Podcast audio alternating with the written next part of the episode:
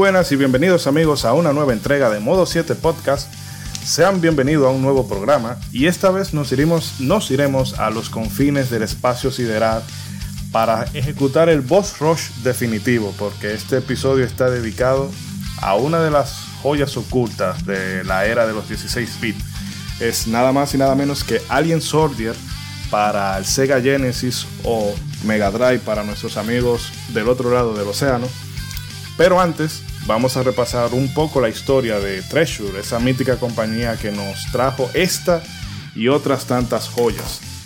Y bueno, como en este episodio la canquiña va a estar húngara, me hago acompañar de mis habituales sidekick, empezando por nuestro amigo y hermano el agente Cobra. Agente Cobra, ¿cómo está?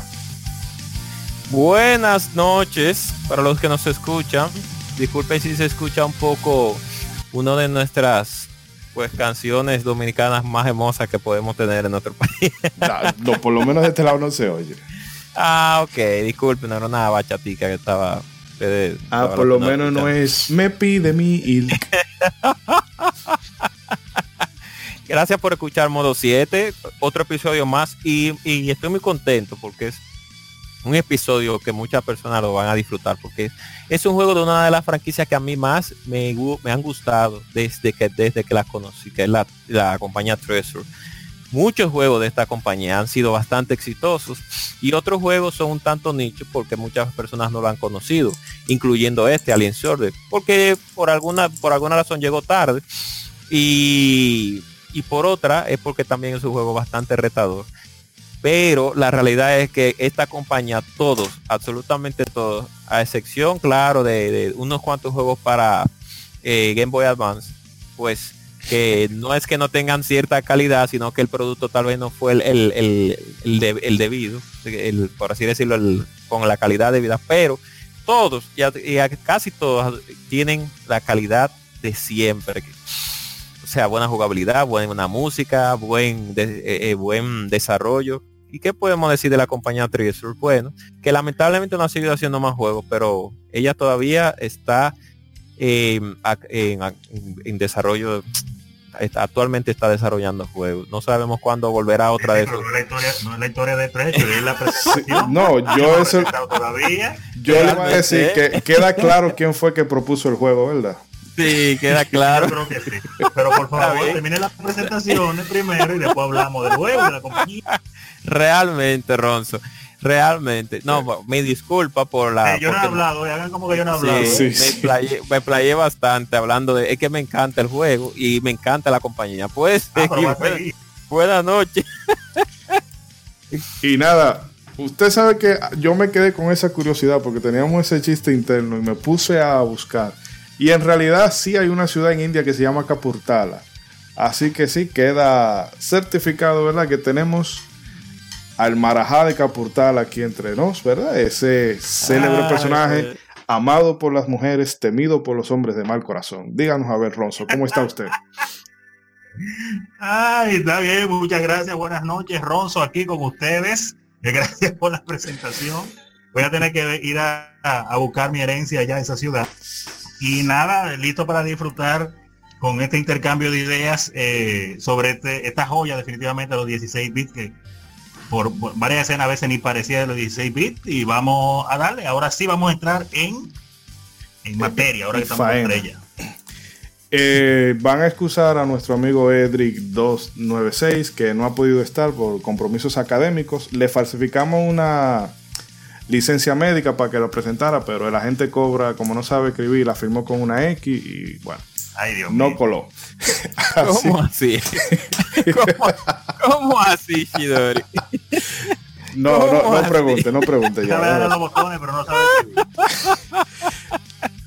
Así que nada, amigos, yo sé que este episodio a muchas personas este juego no le va, puede que no, no lo conozca y le parezca extraño, pero si se quedan con nosotros, se lo vamos a vender. Y además, eh, antes de que se me olvide, al final vamos a hacer una, tema, una dinámica para rifar dos códigos para Alien Soldier en Steam. Así que quédense con, nosotros y disfruten, aprendan y posiblemente también ganen.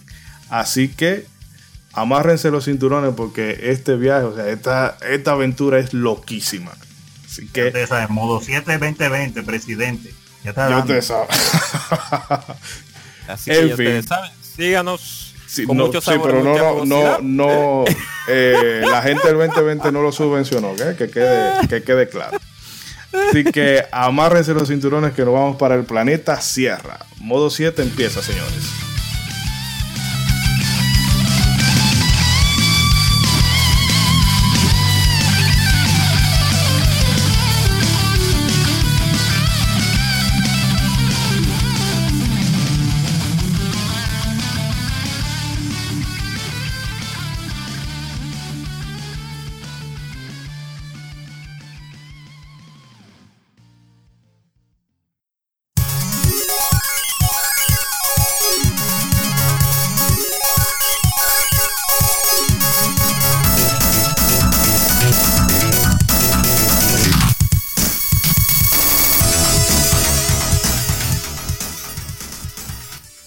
Señores, vamos a comenzar, o mejor darle inicio a este repaso breve por la historia de Treasure, eh, una compañía que, bueno, hemos visto que a la gente cobra no, no le gusta casi nada, eh, pero tiene una historia bastante interesante.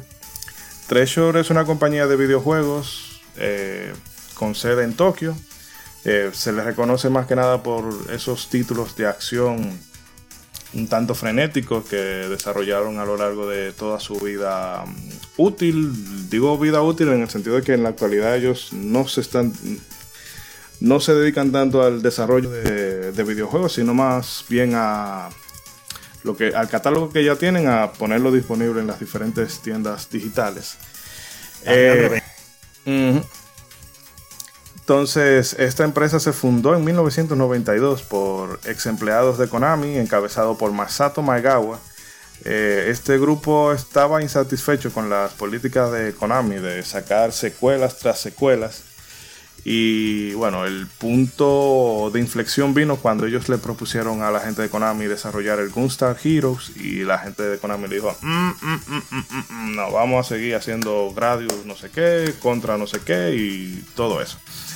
Entonces, bueno, Masato Magawa y 10 y 9 más de sus compañeros se retiraron, fundaron Treasure, eh, que este nombre ellos lo tomaron porque tenían la visión de convertirse en una especie de tesoro para la industria.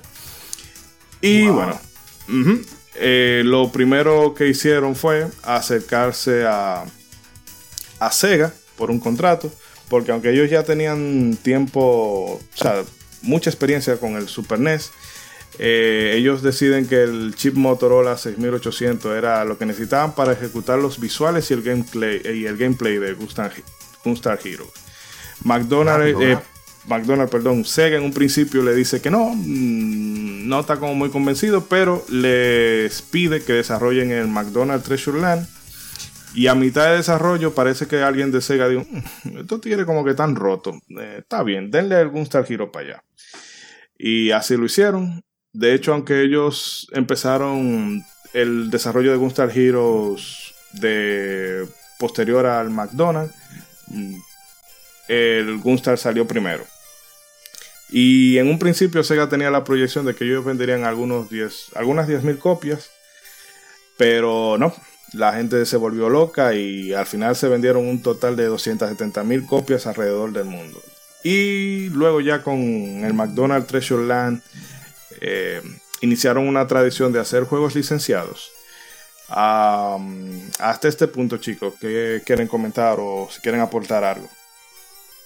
No, yo diría que en este punto ahí se veía la, así como son los juegos de la compañía, así era la personalidad del, del programador principal, porque mira cómo una vez se puso de rebelde contra la Konami. Y Mm. bien que lo hizo, porque ya nos hemos dado cuenta, la historia le ha dado la razón de que esa compañía ya, Eh, ha traicionado a todos.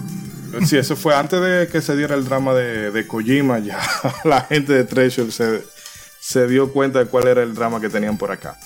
Eh, Eric, Sí, ¿quiere sí. comentar algo? Que Claro, seguro usted no tiene nada que decir, pero vamos a darle chance.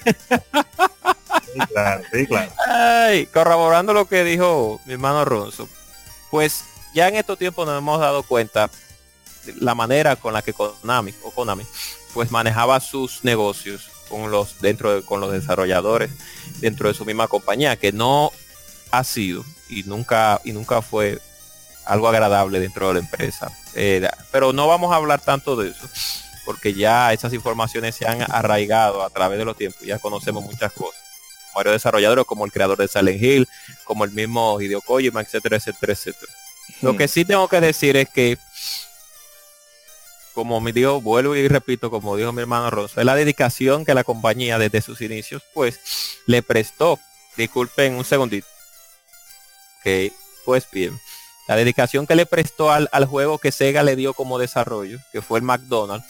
Eh, el McDonald's, el, Treasure Land. Eh, Treasure Land y ahí es donde usted se da cuenta realmente la experiencia que ellos obtuvieron de desarrollar juegos para Super Nintendo y la capacidad que ellos vieron en el Sega Genesis de poder crear un juego que fuera tan frenético que a pesar de que es con una, un personaje de, de una compañía de que da servicio de hamburguesa y de comida rápida, es lo mismo realmente, comida rápida. Eh, pero cuando ustedes ven el juego, se dan cuenta de lo maravilloso que es, a pesar de que usted le guste o no le guste el personaje de Ronald McDonald, cuando usted lo juegue, usted va a ver lo increíble que es ese juego. Y ya se veía el camino que ellos querían seguir con esa línea. Y más con el procesador del, Sega Genesis. Sí, porque ahí se veía la maldad. Porque ellos tenían experiencia desarrollando el Super Nintendo. Pero el Super Nintendo obviamente tenía sus limitantes. Entonces, sí, cuando analizó y dijo, oh, pero el procesador del, del Sega tiene más poderoso en gráfico. los hercios no más. ¿Le puedo meter más power? Yo lo que quiero es power. Le dio para allá, no me importa, le voy, voy para Genesis, voy para Genesis. Que bueno, para contextualizar un poco, que no se me eh, olvidó mencionar ese punto, que esta gente venía de hacer cosas como Axela y, contra 3 Alien War, o sea que eh, ya tú puedes saber el pedigrí. el pedigrí era poderoso entonces vemos que ellos tenían esa, esa vocación de hacer algo nuevo, de no limitarse a sacarte varias partes de una misma franquicia, sino de, oye, el consumidor quiere cosas nuevas, el consumidor quiere diversidad. Exacto. Inclusive, y discúlpeme Isidoro, exacto. Inclusive Isidoro y Ronzo, discúlpeme por la interrupción, pero el lema de Treasure es ese. No hacer nunca un juego igual a otro, ni tampoco hacer una secuela. Ellos han hecho secuelas, pero es en muy pocos casos, porque ellos tienen ese lema principal en su compañía. Nunca secuelas o, o pocas secuelas y siempre juegos originales. Y por eso es que todos, la gran mayoría de juegos de Treasure son tan diferentes. Hmm. Eh, una cosa también que caracterizaba a ellos es que ellos no tenían un, ¿cómo decirlo? Un esquema, una jerarquía, ¿verdad? Eh, vertical sino que era horizontal. Cada, en determinado momento cualquiera podía ser productor, podía ser director, podía ser programador y demás. Claro que eh, Masato Magawa, de cara o sea, la parte de negocio, era el que llevaba la, batuta, pero en términos de desarrollo era, un, era como una orquesta. Eh, cada quien sabía lo que tenía que hacer en determinado momento, pero no había un, eh, vamos a decir, una, cabeza única. Exacto. Bueno, eh, con el éxito de Gunstar Heroes, em, Treasure se dedicaría a sacar los juegos que, siguieron a Gunstar Heroes. Gunstar Heroes fueron todos para Sega Genesis eh, durante esa generación. Y tenemos cosas como Dynamite Heady, Yu Yu Hakusho, el Alien Soldier, que lo tocaremos, bueno, en un momentito, y el Light Crusader. Eh, juegos que son diferentes entre sí, porque tú tienes un, juego de acción como el Dynamite Heady, pero el Yu Yu Hakusho es un juego de fighting que quizá no, no fue muy popular, pero eh, tomando en cuenta que una licencia de un anime que es casi siempre con esto lo que se hace como un cash grab de vamos a hacerla para para fanservice pero este tiene bastante calidad y el Light Crusader que es una especie de action RPG entonces es decir que ellos tenían no solamente la visión de hacer cosas de no hacer de hacer franquicias nuevas pero a la vez de géneros diferentes. No sé si quieren comentar algo acerca de estos títulos. No, y voy a decir que, por ejemplo, en el caso de Yu Yu Hakusho, eh, vamos a decir que también por el tiempo en que se hizo, la experiencia, la industria de los videojuegos, joven, y principalmente el mundo de los juegos de pelea, que eran pues todavía más joven en ese tiempo, pues quizás no le dio a ellos más más manera de, de, implementarle más cosas a ese juego Yu Yu Hakusho para que fuera más legendario, pero los tigres de que tenían experiencia y fuerza para hacer cosas la tenían. Me imagino la mente de ellos haciendo un juego de pelea ahora, con todo lo que se ha desarrollado la industria de los juegos de pelea a través de los años. Ya yo me imaginaría. De hecho, que quizá viendo el éxito que tuvo eh, el Bloodstained, mm, tal vez ellos pudieran animarse a hacer un, un Kickstarter. Bueno, Bloodstained, Shenmue y el mismo Mighty no. 9, independientemente de cuál fuera el producto final, la campaña de crowdfunding les ayudó, que ellos quizá pudieran tirar por ahí. Eh, pero mm, ya eso queda opción de ellos realmente. Y no sé si, si precisamente por el tema de, de Mighty Number no. 9 se sientan atemorizados. Eh, pero Eric, dígame. Eh, ¿Agente Cobra? Agente Cobra disculpen, estaba viendo, lo tenían el, el estaba en mute mi micrófono, disculpen. Sí, a, eh, sabiendas de, que el hombre vive en un mundo de ideas que chocan, se entrecruzan y a veces se organizan. no, a sabiendas de que el producto final de Myren Avernay es mediocre, lamentablemente pudo haber sido un buen juego. Pero ya en lo que tenemos, en lo, en lo que tenemos que hablar acerca de Dynamite Heady, disculpen el sonido, de la Yu Yu Hakusho y de la Light Crusade, pues tenemos tres juegos diferentes, como dijo hermano Ronzo. Tenemos Dynamite Head, que es un juego de acción de scroll lateral bastante aditivo. El personaje no le va a caer muy bien a, muchas personas, o no le cayó bien a muchas personas porque no era bonito. Eh. Eh, era un Rayman. Sí, realmente. Rayman lo que feo. Parece una garrapata, una hormiga. Una hormiga, pero ahí es donde... Sí. amarilla. Pero ahí es donde se ve la experiencia que ellos tenían o que ellos obtuvieron de la de la McDonald's, del juego de McDonald's, porque ese juego prácticamente es la Ronald McDonald, solo que con esteroides, la Dynamite Heady. La Yu Yu Hakusho, bueno, es un juego que no es malo, lamentablemente se quedó en Japón, pero como digo Ronzo, pues como ellos no tenían mucha experiencia en juegos de pelea, ellos quisieron hacer lo mejor que pudieron en ese tiempo. Ahora bien, hay algunos visuales en los stages que son increíbles, definitivamente como un mundo que hay en el espacio que da gira y, y, da vuelta. Y ellos son expertos en hacer ese tipo de animaciones. Eso quedó hermoso. Algunos, busquen videos en YouTube y vean el producto final de ese juego para que ustedes vean que no es tan, tan malo el juego a pesar de todo. Es mejor que los juegos de Dragon Ball realmente para Super Nintendo. No, no, no, no estoy diciendo que Ronzo... que, para lo que era la industria de los videojuegos de pelea en ese tiempo, eh, no se hacían pensando en, una comunidad, en torneos, en equilibrio, personajes así. igual, los juegos de pelea en ese tiempo se hacían con la misma mentalidad que se hacían los juegos de pasamundo y los juegos de RPG. Eso lo podían jugar de principio a fin y tuviera un reto de dos de versus más o menos normal, pero no era que le ponían ni que mucho mucha afinidad porque en realidad no había una industria dedicada a eso. Exacto, eh, en lo que tiene que, exacto, aún más en lo que tiene que ver con juegos de pelea basados en series de anime y manga, que ustedes saben muy que bien. Que el estándar está muy bajito todavía al sol de hoy. Así mismo, y todos los juegos de Dragon Ball para el Super Nintendo de y de para el Sega Genesis, todos eran malos, todos. A mí nadie me diga que había un juego bueno de pelea de Dragon Ball. Cuidado que en España eh, la Butoden es religión. No, lo siento, lamentablemente amigos españoles que nos escuchan, Super botón en uno y super botones son dos disparates. Ahí podemos buscar videos, podemos hacer versus, podemos hacer lo que sea, pero estamos claros que el sistema de combate es No, no. Gráficos mediocres y música muy aburrida. Pero tú no has visto cómo se pone Kamehameha. Ah, sí. Pero, pero, pero, pero.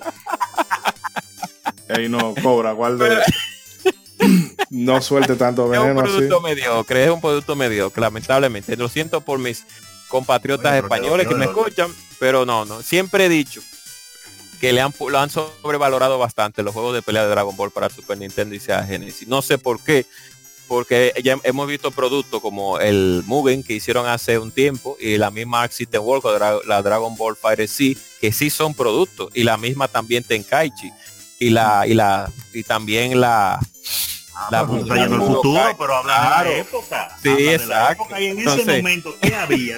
no, una, una, una pantalla haciendo mediocridades con un equipo de... Eres fanático de, Dragon Ball. ¿Y, y, qué, juego tú quieres? Tú vas a jugar en este tiempo. Tú eres fanático de Dragon Ball en, en mitad había, de los Es el problema. ¿Qué, que, ¿Qué tú ibas a jugar? ¿No había más nada? pero que le pagaran acá con le, que le paguen a Konami. Se, veían que bien, le se veían de pullita. meja, meja salía el peor control para un juego de pelea lo tiene ese juego. Pero bueno, saliéndonos ya de, del odio hacia Ball. Se, se, siente más, se siente más pleno ahora, la está. sí, la Light Crusade, pues es un juego, por así decirlo, un tipo Dungeon Crawler, ¿no? Es... Un Dungeon Crawler tipo Diablo, tipo El Inmortal, tipo eh, Dungeons and Dragons, de ese tipo con una con una fórmula un poquito más a lo la, leyenda de Zelda. Ah, Lan Stalker, tan tipo Lan Stalker, que algún día lo le daremos una revisión en este podcast para los que eh, nos escuchan. y el, alundra primigenio. Sí, el alundra primigenio. Pero sí, eh, sí, realmente, a pesar de todo, tenían calidad, que es lo que a esta compañía siempre la ha caracterizado. Podemos seguir. Por, vuelvo y repito, vuelvo y repito ya para, para terminar mi comentario. No hay manera de usted decir que las Budokai de Super Nintendo son buenas, sean buenas. No hay forma. Poison Blow. Ya, cierra, el comentario, por favor. Bueno, ya. Es un mal, es un mal tentáculo. Realmente es el Bad el de la 8, que, que salía nada más que salía nada más a arrancar el combate. Ay, de la Final Fantasy 8, señores, para los que no saben, estamos hablando del Malboro de la Final Fantasy 8. Tú sabes que un juego es malo cuando tú ves la, el, el, el, la selección de, de, de, opciones de, menú del juego. Así que un P2P, un P versus como y, y las opciones Ay, negro. Ya, vamos a, vamos a seguir. Vamos a seguir. En la generación. Y el sonido de que tulum, tulum. Ay, en la generación de los 32 bit Treasure. Treasure. Así no se puede, yo no puedo.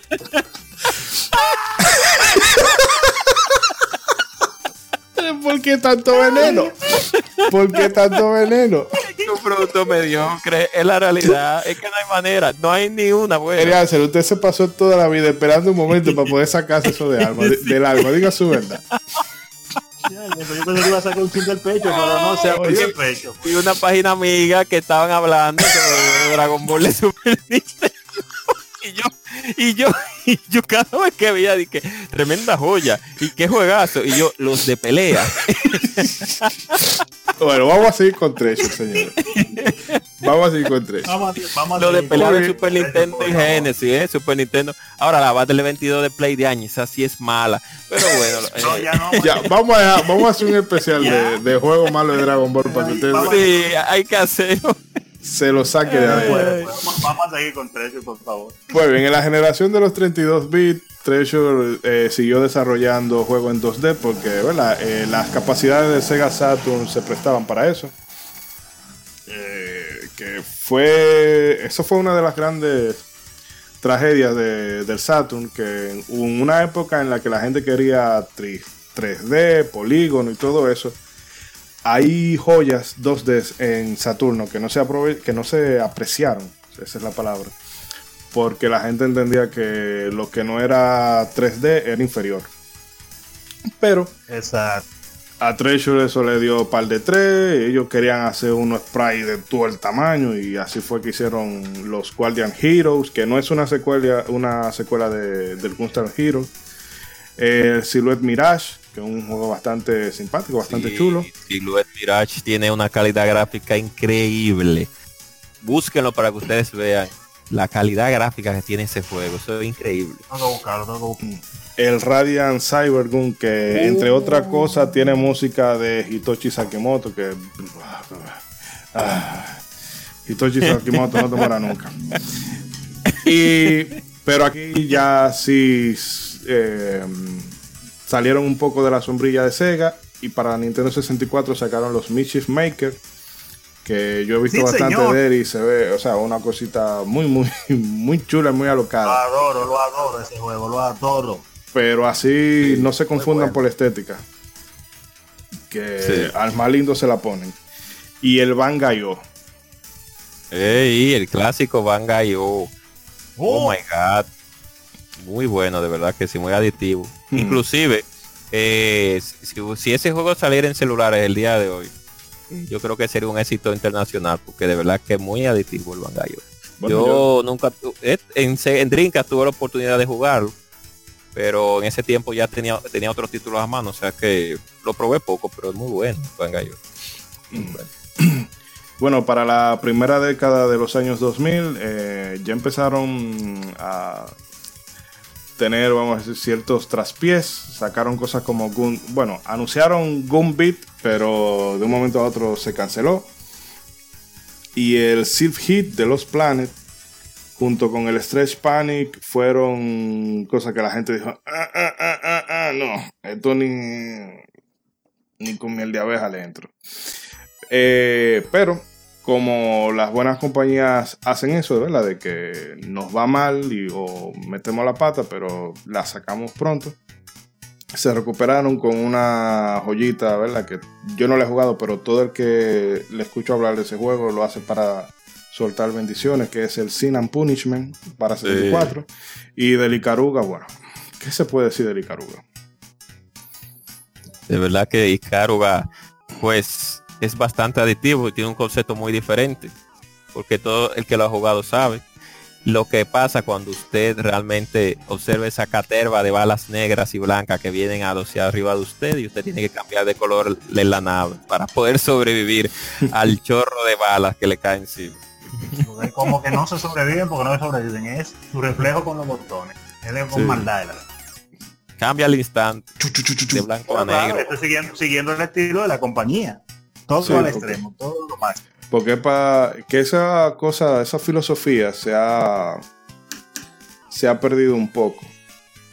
Eh, bueno, no voy a hacer la comparación obvia para no seguir con el meme, pero que ya muy pocas compañías hacen cosas eh, para retar al, al, jugador, pero no para frustrarlo en el sentido de, coño, esta vaina ha sido difícil, eh, voy a tirar la, consola por la ventana, voy a romper el control, sino de miércoles, lo hice mal, pero yo sé que con las reglas y la mecánica que me ofrece el juego y un poco de mi habilidad, yo puedo superar ese nivel o puedo pasar el juego por completo. Ahora no, ahora es, mm, ah, bueno, si tú quieres, vamos a hacerte a tu modo película para que tú nada más veas la historia. Entonces, eh, yo respeto al que lo haga, al que no quiera jugar un juego para, para tener un desafío, sino que, qué sé yo, para, para vivir una, una historia. Yo, no, yo no lo respeto, yo no lo respeto. El que quiera ver una historia, que vea un anime, que vaya a ver una película, que ponga Netflix, ponga una serie. Pero toda esa gente que nada más juega los juegos para mirar o pasar para adelante, oh. hay unos de celulares que son así ahora, en celulares, que los juegos literalmente se juegan solo. Usted lo único, que tiene que hacer es oh. entrar y decirle a los tigres, denle para adelante. Entonces, el que juega así, que instale Netflix. ¡Oh! ¿Pero y qué es oh. esto? ¿Y qué? ¿Pero y qué? ¿Qué ha pasado hoy aquí? Pero el, sí, el real. Real modo Malboro hacia ahora. Pero fuera de verdad, que, que, pero yo no le veo gracia a tú jugar un juego para o sea, para eso, para prácticamente ver una película. Porque la idea es que, eh, oye, tú seas, porque lo que la gente no quiere muchas veces es hacer el mínimo esfuerzo, pero ya no tanto porque ellos no tengan la habilidad, sino que también yo noto que hay un afán por jugarlo del momento. Y entonces yo no quiero dedicarle mucho a un, juego que me exija, porque entonces yo pudiera estar jugando, eh, qué sé yo, eh, eh, Days Gone y sale Mortal Kombat 11, pero que después ahorita sale el juego de Ubisoft de turno y entonces la gente lo que quiere son como esa experiencia ligera para poder estar comentando en las redes sociales, pero si un juego le pone un poquito de de o sea, de mira, De dificultad. de reto. Si le pone un poco de reto, Sí. ya la gente como, Sí. ah, es que yo no, yo estoy muy Pero- viejo para esto. Pero déjame decirte, para hacer el comentario y no extendernos en este tema porque es un problema. Hmm. pero hacer el comentario, porque hay una generación ahora, un grupo, mejor dicho, no una generación, sino un grupo de personas que ya ni siquiera, no es por el, que el juego tenga reto o no tenga reto, es que quieren que el juego sea. O sea, quieren que el juego sea lo que ellos quieren que el juego sea. O sea, normalmente usted agarra un juego y usted entra al juego, aprende las mecánicas del juego y con lo que el juego te da y con tu habilidad, como usted mencionó, usted acaba el juego. Pero las personas quieren ahora que el juego, el juego viene con una mecánica, le da un batazo y ellos dicen, no, yo quiero que la mecánica sea que el tigre corra sobre ruedas. Juego de pelota, no, yo quiero que sea de, de jet ski. O sea, quieren modificar el juego a ellos. Entonces, si usted va a comprar Sí. un juego de, usted quiere comprar un juego de dominó, no compre un juego de pelota, vaya y compre un juego de dominó. O sea, busque el tipo de juego que a usted le guste, no compre un juego porque está pegado y después lo critique y diga que no le gustó porque el juego no era lo que usted creía que era. Pero barbarazo. Porque eso O sea, también... Es una, es una costumbre que tiene la gente ahora, que quieren que los juegos se acomoden a ellos y ellos no le buscan la vuelta al juego, no aprenden la mecánica, no aprenden los movimientos y después dicen que un clavo. Entonces eso me llena de odio, pero vamos a dejarlo ahí. No, y que también hay un pasa, sobre todo con la comunidad fighting, Erianser que está mucho en eso, de que, mm, bueno, el fighting en general, eso hasta en las películas pasa, eh, de llega una, o sea, un juego intenta acercarse a un público nuevo, quizá más casual, llegan eh, ah, bueno, pero que esto yo me lo encuentro muy, o muy arcaico, muy difícil, muy complicado y debería de ser más accesible y esto y aquello. Y luego las próximas versiones ya se olvidan totalmente del fan que llevó en un principio a la franquicia al punto donde estaba para Sí. apelar a un, a un público más grande. Entonces, eh, está bien, los videojuegos no son una organización no gubernamental ni, ni sin fines de lucro pero que se suele darle prioridad a, a la gente que quiere lo, lo- lo fácil, lo sencillo, en perjuicio de gente que tiene años jugando una saga y luego se ve de que porque me interesan los billetes de los casuales, ya al fan nuevo, al fan viejo, le doy una patada. Y si tú dices algo, y si tú dices algo, ah, pues tú eres un, tú eres un retrógrada, que eh, tú eres un nostalfag y no sé qué ocho cuartos. Pero bueno, eso ya vamos Por a hacer un día. Vamos a. tenemos que hacerlo, pero por suerte, iba a decir que a Treasure en esos tiempos que ellos hicieron esos juegos, no le importaba esa vaina. A Treasure, Ellos se pusieron a hacer sus juegos y dijeron, el juego es así que va. Y punto. eh, a Treasure el tema de las ventas, ellos, ellos querían, ¿verdad? De, de- bueno, yo necesito tantas unidades para costear eh, el personal. Bueno, pues nosotros apuntamos a ese, a ese objetivo.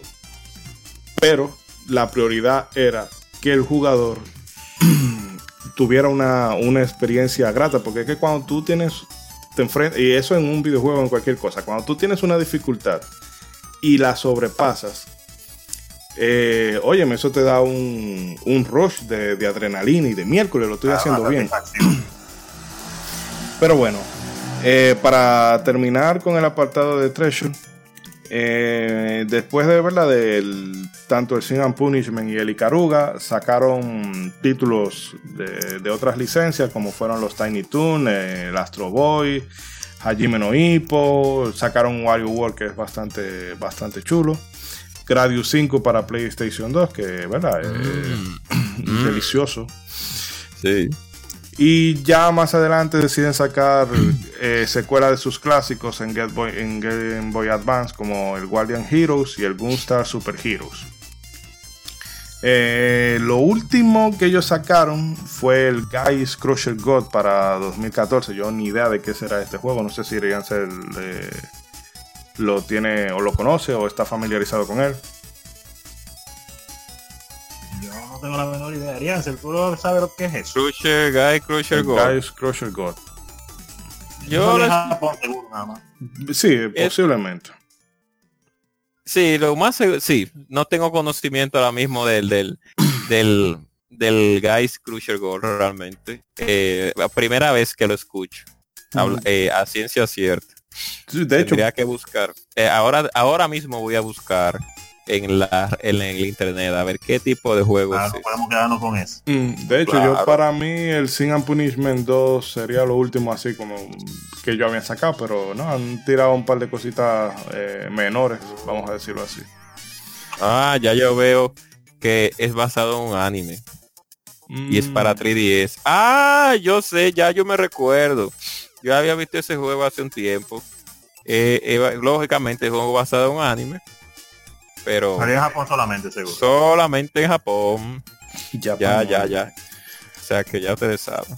Y bueno, como decíamos ah, hace un rato, en la actualidad ellos lo único que están haciendo ahora es eh, volver el contenido, mejor dicho, su catálogo de, de títulos, mm, convertirlo en contenido descargable para las diferentes tiendas digitales.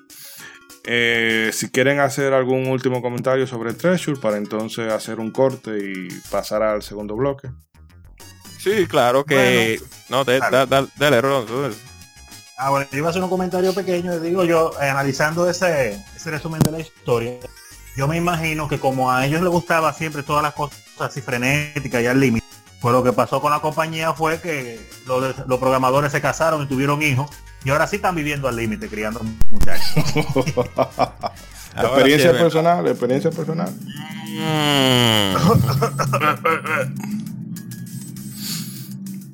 Y Erianza, que no iba a contar. Dele, cobra, dele cobra. Sí, recordando que el Guy Crusher Gold, ahora que me recuerdo, que está, fue inclusive lanzado en un video de la del Nintendo Live, es un Musou, Musou, yo le digo Musou, no sé por qué, Sí. pero bueno, que es un... Es Musou que se pronuncia, no. Bueno, pues cuando dice Musu, yo me imagino a una de estas. Una horda de enemigos, las cuales tú tienes que ir derrotando, tipo Sengoku Basara o tipo Legend of Zelda, el, el Heroes, eh, Three eh, Heroes. Heroes. Sí, exactamente. Pero o no, la es, no, es no es lo que yo me imagino. Yo me imagino un museo Ay. de los que venden en el mercado modelo ahí. Ok. Para que la gente se restriegue y. Los Musou. para En el bañarte, Cat pero no, estos son para bañarte, pero no. Creo que estaba hablando de los Cat No, no, no, no, no, no. no, no, no, no. Y la clásica Dynasty Warrior. Bueno, saliéndonos de ese ya, de ese tópico.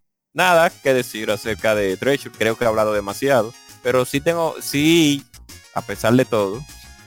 Y dije que no iba a hablar nada ahora mismo, pero como quiera voy a tener que decir algo al final. Una compañía bastante respetada por todo el trayecto que ha tenido.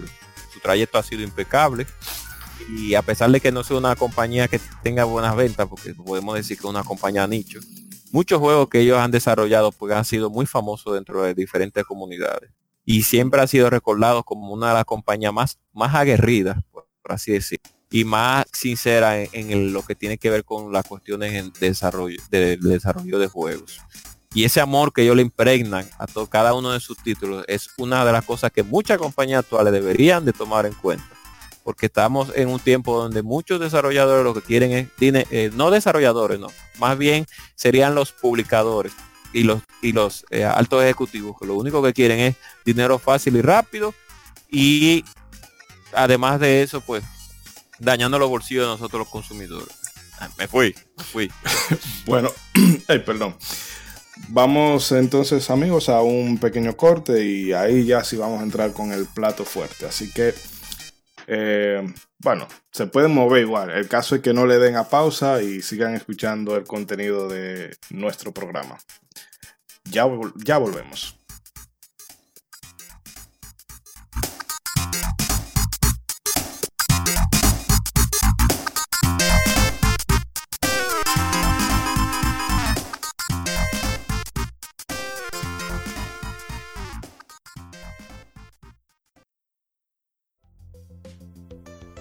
Llegaste al último nivel.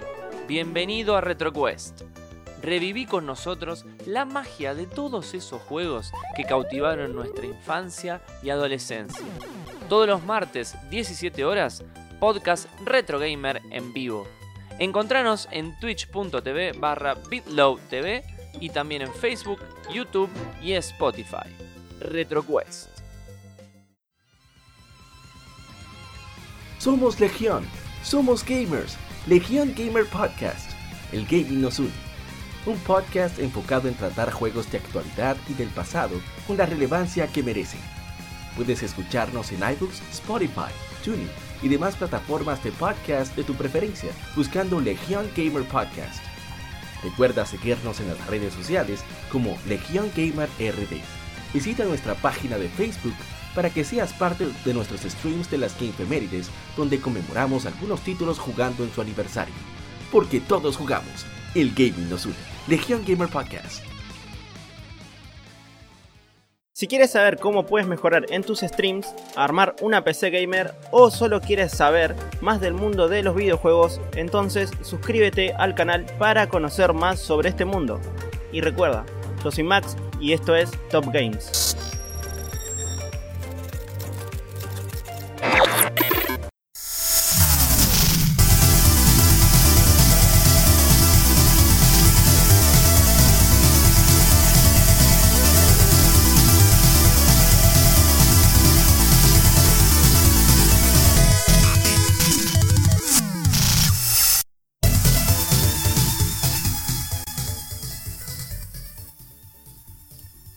Bien amigos, volvemos del corte y ahora sí vamos a empezar a hablar de esta joyita, porque no hay otra palabra para describirlo y realmente no me voy a cansar de decirlo que esto es una joya de juego.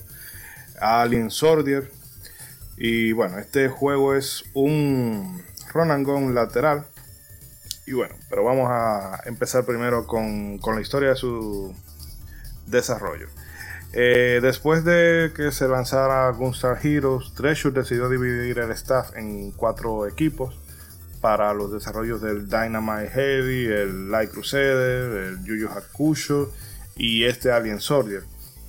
Lo único que en este caso eh, los equipos eran de dos personas, pero el encargado de este Alien Soldier, Hideyuki Suganami, eh, se le paró a Masato Maegawa y le dijo, mira, yo dibujo y yo programo. Tú no necesitas más gente para esto. Yo le doy para allá. Eh, parece, o parece no, confiaba mucho en las capacidades de Suganami o Nami, como ellos le decían eh, de manera afectiva. Y le dijo, no, avanza. Eh, este estuvo determinado, ¿verdad? Desde un principio a terminar con el juego por sí solo aunque, bueno, eh, como hemos dicho, eh, esto no era tarea fácil. Ya las consolas de la quinta generación estaban en el mercado, o sea, PlayStation había salido en el 94 en Japón y el Saturno por igual. Pero Nami dijo, no, no, yo quiero el Genesis. Y esto él se lo impuso como una especie de, de reto, de yo voy a llevar esta consola al límite. Y bueno, más adelante vamos a ver de que el tipo efectivamente consiguió eso.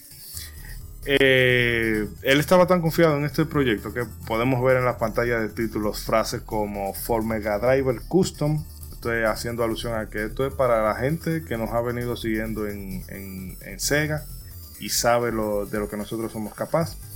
Además de que lo promocionaba con el eh, con el eslogan de el Visual Shock, Speed Shock y Sound Shock que si ustedes pueden o quieren, amigos, escuchan, pueden buscar esa promoción de Sega de, un japonés hablando de, la, de las virtudes de Sega Genesis.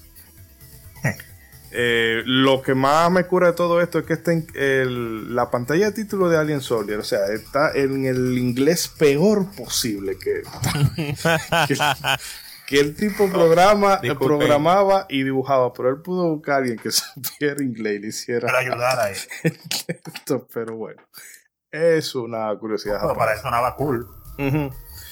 Eh, la música de este juego, porque bueno, ya eso mm, eh, corre por otro apartado, estuvo a cargo de Norio Hansawa o Kazuo Hansawa, depende de. No sé qué tema hay con con los dos nombres que nos aparecen, que era un antiguo integrante del Konami Kokeiha Club, que bueno, ese era un tincito que tenía Konami para la composición de música, que bueno, con el intro de Snatcher, o sea, esa gente la votaron por los 411. También mismo, así mismo es.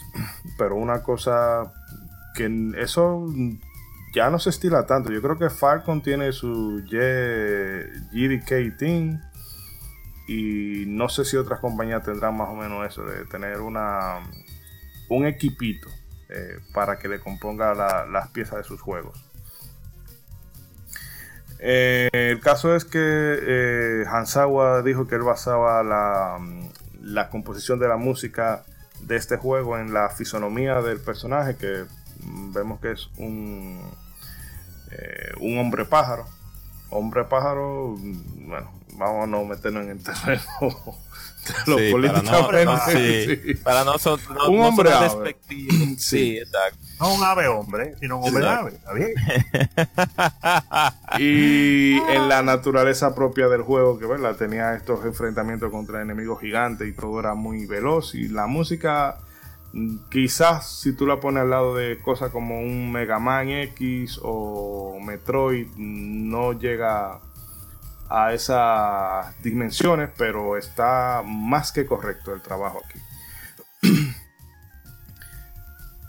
Y bueno, no sé si quieren comentar algo hasta este punto. Bueno, realmente, realmente no, puede seguir. Ah, ok. Me gustó la gallardía que tuvieron para lanzarlo en el Sega Genesis. Porque ellos parece, su fanbase principal, lógicamente, estaba ahí.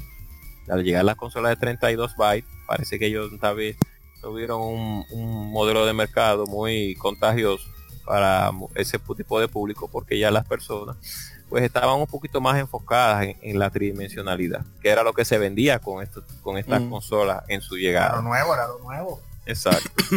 al fin y al cabo salieron joyas como la Sinfonía de la Noche, como Bueno, los los Destiny en, Sí. eh, tiene algún Rayman.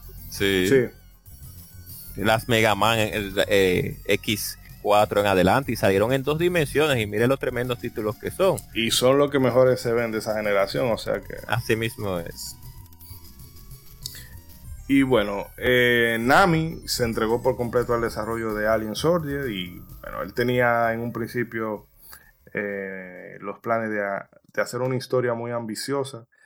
Eh, si uno luego ve los créditos, que to- o sea, ese tigre se metió yo no sé qué, donde le, el tipo que le vendía los brownies no era marihuana lo que le estaba echando, era otra cosa.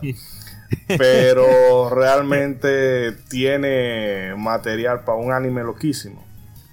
Lo único que, alguien que tuviera, él tenía la, la- su corazón estaba en el lugar correcto, pero necesitaba alguien que le asesorara en el tema de la historia.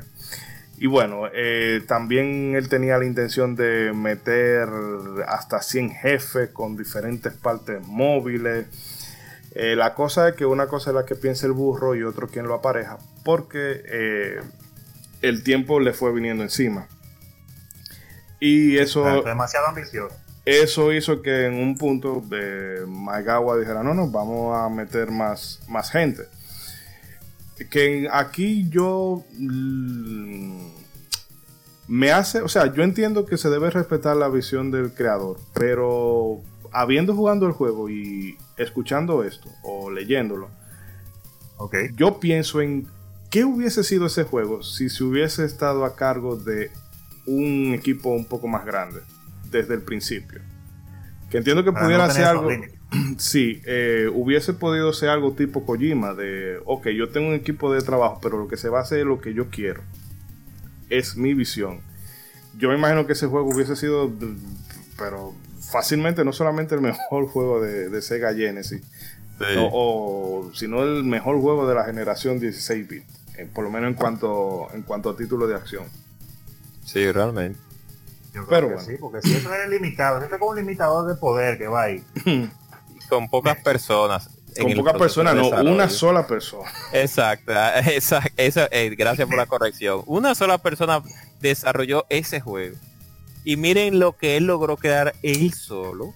Imagínense un equipo de por lo menos 20 personas encargada de hacer No vende porque Dynamite Head y, juegos, y- y se hizo con- más. Ay, Dios mío. El equipo de Dynamite Head era, creo que era cuatro personas, dos programadores y dos Sí. dibujantes. eh, y dos artistas, mejor dicho. Sí, pero mira si tú ves que el tigre era ambicioso, ya para, para cerrar esa partecita, que entonces él pensaba hacer enemigos con hasta 100 partes móviles. Ujú. ¿Sabes que esos, Eh, ya- Ya eran te- por varias partecitas que la ensamblaban? Y de por sí se ven brutales. Y él quería hacer un jefe que tuviera 100 partes móviles en sprites. Eso es una cosa.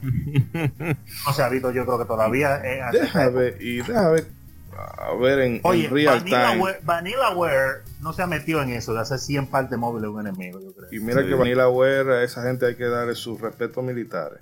Así mismo Claro es. Pero este tigre era loco, era. Lo que quería era romper era, la consola en dos. para que la gente ahí sí estuviera jugando con Power.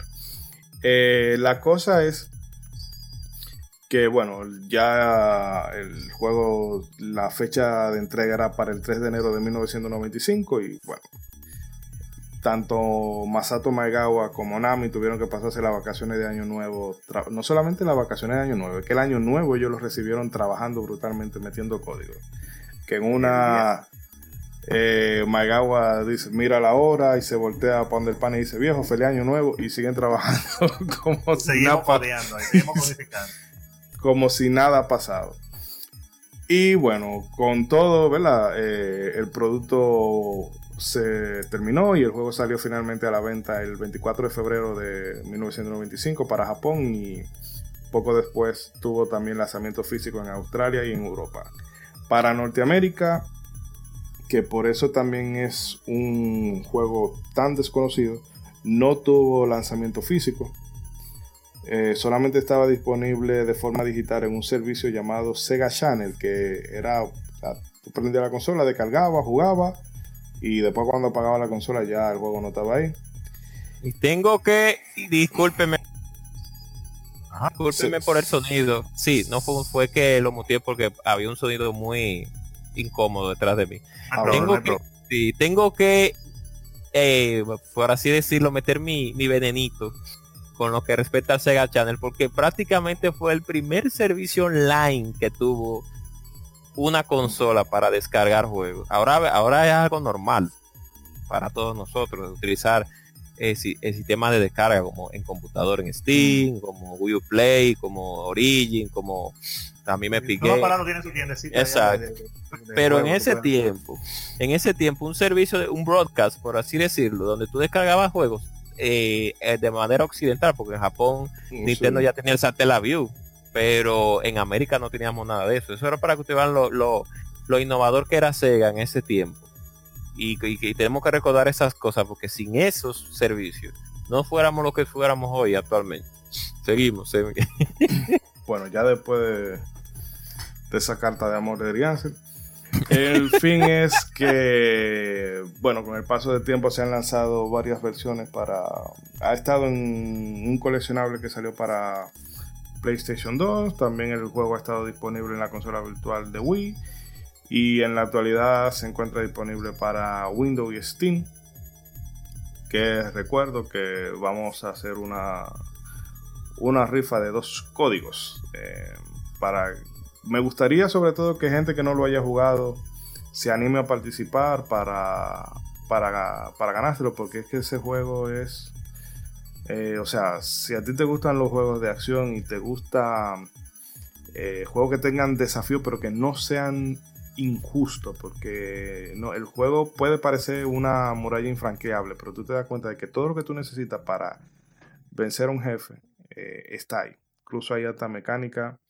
Hay cosas que, que ahora en Bloodborne uno se maravilla de que, ah, mira, que si después de un tiempo tú le dabas un golpe a un enemigo, tú puedes regenerar vida. No, aquí te daban la chance de que con, con el- los mismos ataques de los enemigos, tú puedes regenerar vida.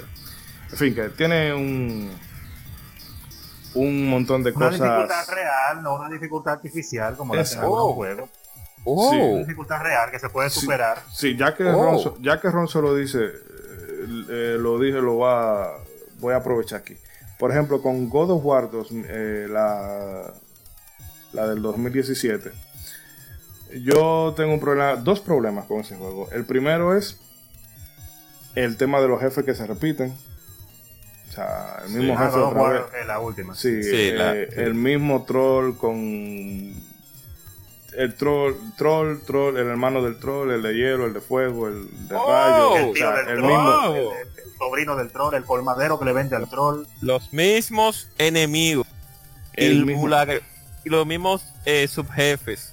Y estamos hablando de un juego del 2017. Y tiene dos o tres enemigos por historia, ¿verdad? Diferentes, pero incluso hay uno que se repite. Eh, no voy a hacer el, el spoiler, pero bueno. Y el tema de. Y ya no solamente con God of War, sino con la mayoría de los juegos normal, eh, AAA, ahora mainstream. El tema de la dificultad, que es una dificultad artificial, solamente es aumentar el, aumentar el daño que los enemigos te hacen y disminuir la capacidad de daños que tú le puedes hacer al enemigo. O sea, que un enemigo te mate de tres golpes no tiene gran mérito. Eh, qué sé yo, porque a veces hasta la misma cámara te la, te la hace. Tú por, qué sé yo, apuntarle o querer dar en un sitio, bueno, si el tipo te agarró ya, te, te mató. Y no es un asunto de que, eh, ok, el tipo te va a pegar, te va a pegar más duro, pero eh, hay como un... La mecánica está diseñada para que si eso pase, sea por tu falta de habilidad o tu descuido, no porque ah, nosotros vamos a poner más duro para que la gente se llene la boca diciendo, ah, yo lo maté, pero que es una, pues, una dificultad artificial. Por eso yo, yo no tengo problema con, con jugar los juegos de Front Software, que me maten todas las veces que, que sean, pero con juegos AAA yo juego dificultad normal. Porque Exacto, no porque me voy, no, porque no voy a esa frustración de que simplemente por un capricho del programador y no porque realmente estén testeando mi habilidad. Si tú me dices que, que, que cuando le subo la dificultad del juego, entonces cambian ciertas mecánicas, el jefe me juega con otro tipo de inteligencia, Hmm. tiene nuevos ataques, Cambiamos de eh, posición yo dar el, el extra. Claro, me da algún tipo de habilidad nueva o las habilidades que tengo tengo que usarlas de otra manera. Entonces yo digo, ah, tú ves, más refinada. Entonces tú dices, ah, tú ves, ahí sí, hay un aumento de la dificultad correcta, que me exige más y el juego me está dando más. Y entonces ahí tú lo disfrutas, pero no, la misma cosa que te da más duro, ya. No, hombre. Pero nada, seguimos el tema. Y bueno, pasando a la jugabilidad, al apartado de la jugabili- jugabilidad de Alien Soldier, este título es un run and gun de scroll lateral que está en la misma vena de Gunstar Heroes. De hecho, es como una especie de digievolución. Lo único que aquí se hace mayor énfasis en los jefes. Y de hecho, la comparativa que yo pudiera hacerle mm, en, bueno, modernamente por el remake, pero que ya tiene unos cuantos años, es con Shadows of the Colossus, que es jefe, jefe, jefe, jefe, jefe, jefe, jefe, jefe, jefe, jefe. Aquí te ponen unos cuantos enemigos, pero es para que tú puedas recuperar vida más que otra cosa. Sí, prácticamente. Pero Sí, después de- ahí es mambo. Y tampoco es que, eh, que te estamos hablando de que, qué sé yo, un nivel te puede durar 15 segundos antes de tú llegar a un jefe. Eh, Así o sea, mismo. ¿eh? 15 segundos si tú no te pones a farmear. sí. Es para que, para que tú no llegues con, con el vital en cero.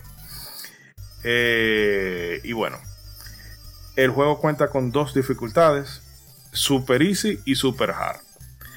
Y la gente va a decir, ah, bueno, pero es que te lo ponen o muy fácil o muy difícil. No, es que tú vas a jugar Super Easy y tú vas a empezar, oh, oh, oh, oh, espérate, que te van a dar una masacre del diantre. Y tú dices, "Acá, pero si esto es Super Easy, ¿quién me espera con el Super Hard? Sí, el Super Easy es el hard, lo que pasa es que ese no no los, no lo esconden. Y entonces que, que está diseñado para herirte en el orgullo. Te ponen super easy. O sea, si tú eres un jugador de verdad, tú no le vas a dar super easy. Tú le Sí. vas a dar a super orgullo. Usted hard. mira esa- Pero lo que le digo, si usted todos los días se levanta en la mañana y usted quiere tener la cachaza de mirarse al espejo y sentir respeto por usted mismo, usted no va a darle a super easy. Le va a dar es super hard. lamentable, es lamentable. ahí tú caes en el gancho. No, pero tú- no, lo que digo es un gancho. Después, cuando tú lo pongas super hard, Sí. entonces tú te vas a sentir miserable y tú tranquilamente lo vas a poner en super easy. Tú vuelves a super easy como si nada ha pasado. Ok. Sí. Y eh, para explicar las diferencias de estos dos modos, eh, Super Easy es el modo hard de cualquier otro juego. Sí, Lo único que te da continuous, continuous infinito. Eh, En Super Hard, los enemigos tienen, bueno, cambian ya no solamente la dificultad del enemigo, es que incluso hasta plataformas que están en un sitio. Si tú en Easy hay plataformas que te ayudan a avanzar por ciertos niveles y en Hard te quitan esa plataforma. Sí, O sea, para, tú vas a llegar allá como tú puedas. Yo no tengo que ver. Averíguate la Usted duro, usted lo puso en hard, usted duro, meta mano. Usted tiene la habilidad, dele para allá. y cambian ciertos patrones de los enemigos, además de que obviamente el daño aumenta. Eh, pero si te matan en Super Hard, tú vas a empezar del principio. No hablamos del principio del nivel. ¿no? Que si tú estás en el mundo 20 en el stage 24 y te mataron, tú vas a volver para el stage 1. Sí. Sabroso. Entonces, eh, Para que sea responsable. Pero lo más eh, tripión de todo esto es que eh, Suganami, o sea, programó todo este juego así. Y Masato Maegawa dijo, bueno, espérate, que esta vaina está como... mm, eh, está fuñón esto, espérate. Y en una de que Suganami se estaba, eh, estaba dormido, Maegawa hizo así, pues. El tío está durmiendo, ok. Y le ajustó los parámetros de daño a los enemigos para poder bajarle un poco la dificultad. O sea que nosotros estamos jugando el juego. La versión parcheada. La versión parcheada de lo que iba a ser una pesadilla. Porque Maegawa tuvo piedad del, del jugador y no chanceó. Que lo que se venía. dio cuenta, se dio cuenta, se dio en el pecho, dijo, yo no puedo dormir tranquilo si yo le hago eso a esta persona. Porque el juego es bueno, tú vas a querer meterle mano. Pero Entonces, eh, el, eh, no, por lo menos tuvo, pie- tuvieron piedad a la gente de Treasure con eso. Y bueno, en este juego, el personaje que nosotros manejamos, que es Epsilon Eagle, eh, puede correr, puede hacer salto doble, hombre cool ese. sí, puede planear en, en el aire, tiene un dash que ese dash es bendito. O sea, es, el sin mejor ese dash la historia de los videojuegos. ese dash, sí, o sea que no, ese juego tú no lo puedes pasar con, con ese dash. Y aún así, como él sabe que se puede abusar de eso, Hmm. hay ocasiones en que te la pone, te la pone Sí. en China para que tú no lo puedas usar así a, Así a lo que. Y en algunos sitios es que no es que te lo apaga, porque hay eh, este dash que se llama Z Teleport, me parece, o es Cero Teleport. Sí. Ya, creo que sí. El caso es que si tú tienes la vida full, tú puedes hacer un ataque, una especie como de Phoenix Rising o algo así, creo que se llama. Sí. Tú vas con un, un prendido en fuego y puede hacer daño. De hecho, si tú sabes eh, coordinar eso, a algunos jefes tú los puedes matar a base de, de, este ataque en fuego. Pero eso te cuesta un poco de vida, ¿verdad? Lo que, para que no abuse del juego. Eh, pero aún así, tú siempre tienes la ventaja de que sin costo alguno puedes teletransportarte. Sin, bueno, los que hayan jugado King of Fighters y demás, bueno, esa es eh, la dimensión en la que tú ruedas. Sí, y realmente. puede, puede Esquiva, eh, exacto. esquivar el ataque del enemigo. Em, entonces también podemos, hay un, un ataque que cuando uno presiona dos veces seguida el botón de disparo, eso hace como una especie de campo de energía que transforma la bala de los enemigos en, en vida. Y Sí. también si te tiran bombas, tú puedes incluso hasta devolverse al enemigo, que hay jefes que tú lo puedes matar con eso nada más. Y el juego cuenta con seis tipos de armas. Eh, estas son la, el Boosted, Boosted Force, que es tu munición habitual, vamos a decirlo así. Eh, tiene un buen rango de alcance y no hace un daño excesivamente potente. Hace un daño estándar, pero es la de la que menos energía te consumen, porque esa es otra. Aquí cada, ¿verdad? Hay seis tipos de armas, pero cada una tiene, vamos a decir, su barra, su barra de energía. Y cuando tú la, la gastas, tienes que cambiar de arma para que esa se rellene y poder volverla a utilizar. Pero dependiendo de la potencia de cada arma, se, se puede consumir más, más rápido o más lento la, la barra. Maneje Eh, tu recurso. Exacto. También teníamos la Flame Force, que este es un lanzallama. Eh, para los enemigos que están hechos, vamos a decir, enemigos biológicos, esta arma es muy, muy útil, pero dura poquísimo. Tenemos el Sword Force, que es una especie de rayo láser eh, que para que tenga efecto tú tienes que estar muy, muy pegado del enemigo. Y para mí esa es una de las armas que menos... No se puede que haya un, chino japonés que le ha sacado el jugo a... Siempre hay alguien japonés que le encuentra luz. Sí, al, al, ay Dios santo. Y tú lo ves y tú vas a decir, miércoles, y tú puedes hacer con eso. Pero para mí esa basura de arma.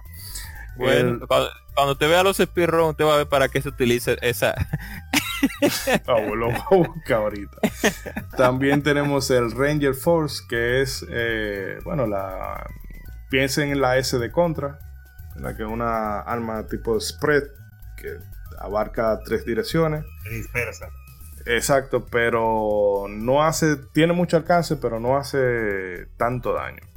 El Homing Force, que es una especie también de, de lanzallama, pero la tipo homing, que él va a ir directamente al punto débil del enemigo. Además de que es el único arma, la única arma que te pone en el target la parte débil del enemigo. Con otras, las otras armas no te lo permiten, pero esta te dice, mira, es aquí que tú tienes que darle. Y el Lancer Force, que es otro láser, pero este, si tú lo tienes que medirlo bien. Pero si tú le das donde tienes que darle al enemigo con él, eh, le va a bajar un buen poco de vital. O sea, tú sientes que. pero tiene que estar bien medido. Y bueno, como hemos dicho, cada una tiene su tiempo de, de, de, enfriamiento para reutilizarse. Además de que también puedes elegir el tipo de apuntado que tú quieres hacer. Hay un apuntado fijo que es el estándar, ¿verdad? Te permite apuntar a cualquier dirección, pero no te puedes mover. Y el movimiento libre, tú puedes disparar mientras corre, pero mm, va a tirar solamente para adelante. Ah, ok. Entonces, depende de qué circunstancias, de qué tipo de jugador tú seas, te puede costar más eh, eh, o menos adaptarte a cada uno de ellos, pero yo particularmente prefería el apuntado fijo, porque te da la facilidad de apuntar donde tú quieres darle. Si quieren comentar algo respecto a la, a la jugabilidad antes de hacer un corte y poner los minutos musicales. Bien, pues claro, tenemos que observar de que a pesar de que el juego, pues, en lo que tiene que ver con el desarrollo del personaje, no tiene una amalgama de movimientos eh, como tal, porque lo que hacemos es saltar, flotar con el con el propulsor que tiene el personaje, le hacemos el dash y tenemos la amalgama ya de disparo, pues que no son eh, movimientos en sí, sino que son atributos que tiene el personaje. Pero aún así, pues, hay que se pega de las paredes también, de las eh, paredes. Qué bueno las habilidades del personaje. no, no, que qué bueno que Diancer eh, apuntó eso, de que si tú haces el doble salto, puedes pegarte de eh, adherirte al techo y la configuración de la cruceta cambia. Que en vez de tu apuntar, si tú quieres hacer el dash, en vez de darle abajo al abajo y al C, tiene que darle arriba y al C. Sí, exacto. Entonces, exacto, claro, claro. A sabiendas de eso, aún así, la, ese tipo, el tipo de desarrollo del control del personaje, pues se siente bastante aceptable la palabra sería de no excelente, pero sí decente, porque no se siente tosco el personaje. A pesar de, exacto, a pesar de que el, de que cuando uno salta para utilizar el propulsor, tal vez uno se sienta un poco como extraño, porque en otros juegos eh, de ese mismo género, pues cuando usted utiliza cierto tipo de jetpack, propulsor, eh, pluma B, pluma P o, hojita, hojita de Super Mario, eh, cuando usted va a flotar, en el aire, pues tú lo pudieras, lo que simplemente sería saltar y el personaje eh, adquirir una animación, pero sin tener que utilizar el recurso de quedarse propulsado en el aire, quedarse estancado en el aire y luego hacer la animación. O sea, a pesar de eso, pues se siente muy, eh, activo y dinámico el, el- los movimientos del personaje. Además de utilizar las cuatro direcciones para, para utilizar las diferentes armas y el, y el dash, que se agradece bastante porque si no, el juego de verdad que fuera bastante tedioso porque los enemigos, por lo menos los enemigos normales no son tan molestos, pero lo- los jefes principalmente. Pues eso sí tienen una amalgama de ataque que era obligatorio Mm. utilizar algún tipo de salida para poder sobrevivir a toda esa, a todos esos ataques que utilizan todos esos enemigos. Y de verdad que sí que, que como siempre, vuelvo y digo, pues es sería imposible encontrar un juego de Treasure donde el movimiento del personaje es tosco, porque eh, es prácticamente lo que ellos más pues quieren siempre conservar en su juego. La, la jugabilidad perfecta. Eso, eh, eso es lo que ellos también mantienen a- en todo su esplendor. Nada más que decir. sienta bien porque un personaje que tú te vas a pasar el juego entero eh, moviéndolo y que no se mueva bien, que tú no te sientas bien moviéndolo, eh, es difícil. Es difícil. Por más bueno que sea el juego. No, es. Treasure premia lo que dicen, o mejor dicho, lo que llaman los brasileños, el, el juego bonito. O sea, el, beautiful game. Si tú juegas como está. eh, como ellos estiman que tú debes jugar el juego. Entonces ahí tú dices, oye, pero esto es un filete. Entonces, de ahí, como hablábamos ahorita, se deriva la, la satisfacción de que, eh, óyeme, esto es la primera vez que tú le entras, es difícil. Pero cuando tú entiendes el lenguaje que el juego te propone, tú dices, oye, pero ya yo entiendo por qué estoy así. Ay, qué bueno. Esto te obliga a hacer tal cosa y tal, y luego lo otro, y tú te sientes un pro. Aunque, tú Claro, no, aunque no lo sea, aunque sea que el es, tipo lo programó, lo programó así y tú crees ah, que tú te la estás comiendo. No, tú no te la estás comiendo, que el tipo lo hizo así para eso. Lo hizo así para el eso. tigre te está, sin tú darte cuenta, él te está llevando de la mano y está diciendo, ven, Exacto. hijo mío, evoluciona. Sal de ese charquito renacuajo y vuélvete un lindo zapito. Exacto. Sí, sin necesidad de. Porque esa es otra. El juego. mm, Yo quisiera que muchos juegos actuales hicieran eso. Tú eliges. eh, bueno, como habíamos dicho ahorita, tú tienes seis armas. Solamente puedes elegir cuatro. Pero puedes intercambiar entre ellas. eh, a voluntad dentro del juego. El juego no se va a, no se va a paralizar, no se va a pausar. O sea, si tú estás cambiando un arma y viene tu, tu cambimbazo por ahí, te lo va a comer. Pero en la pantalla, en la pantalla de inicio, te ponen una. Te ponen el moveset del personaje y te permiten experimentar las armas y los movimientos.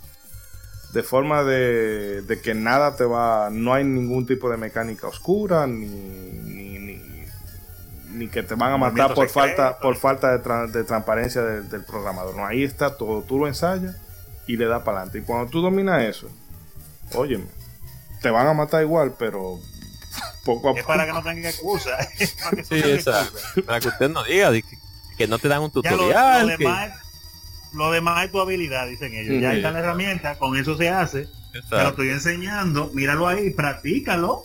Oye, exacto. te va a hacer falta. ellos saben. El, ellos, el programador sabía que, que era necesario eh, probar las capacidades del personaje para poder resolver en ese mundo tan tedioso de, de ese juego. Pero satisfactorio al fin y al cabo. Como debe ser, tiene que aprender este, a jugar, su usar su personaje. ¿Cómo te va a acabar el juego si no sabes usar el personaje? Entonces te dicen, tenga, mire, el juego es difícil, pero usted se le mete mano, pero usted tiene que aprender a usar el personaje. Sí, Tiene que saber usar los clavos, los martillos, el serrucho, si usted quiere hacer la silla. La silla no puede aparecer hecha porque sí. Sí, exacto. Y no es eh, y no es poniendo la excusa de, de que no, que en el buen dominicano. No, porque el, el personaje no tiene muchas opciones. O sea, ahí es donde hablábamos antes, anteriormente, de que el juego, a pesar de que el personaje, es verdad, podríamos decir que en cierto punto tiene pocas opciones. Pero esas opciones que te da el juego son las necesarias en, en lo que en cierto sentido para tú poder hacer que un personaje con una limitante pues se, convierta también en un alma asesina porque si usted como dijo Ronzo y como dijo usted pues el ah, potencia su jugabilidad de una manera bastante aceptable pues no es que los jefes no van a seguir siendo difíciles pero ya el personaje va a estar eh, va a estar moviéndose de una manera con la cual se le van a facilitar las cosas Y eso es muchas cosas de las que hoy muchos desarrolladores no quieren entender, de que antes, pues a pesar de que el juego era difícil, si un personaje estaba desarrollado para premiarte por la jugabilidad, pues estaba bien. No es que sea necesario, como habíamos hablado anteriormente en el podcast de la Super Castlevania 4, Ishidori. Sí. Que a pesar de todo, es, era más tu habilidad la que debía de brillar en el momento. Eh, una cosa es tener un personaje limitado y que no y que la y que sea y que la y que tenga mala movilidad etcétera etcétera y otra cosa es un personaje limitado con un con un buen con un buen un buen sistema de desarrollo de, movimiento.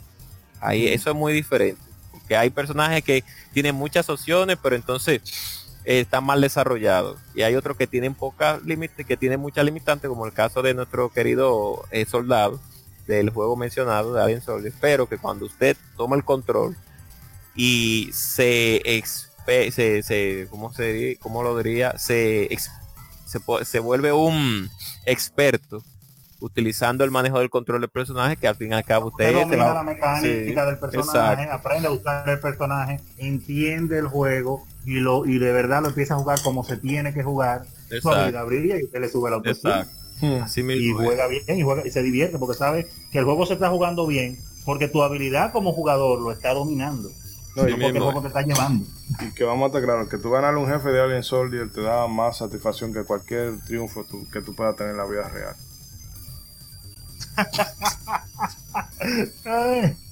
la vida real es disparate. Me gradué en la universidad, conseguí un, contrato con Microsoft, desarrollé la cura del, del, ébola, no importa. Pero tú le ganaste al 74KD. No, pues ya, cállese la boca. Ya, lo mejor, lo mejor, lo mejor.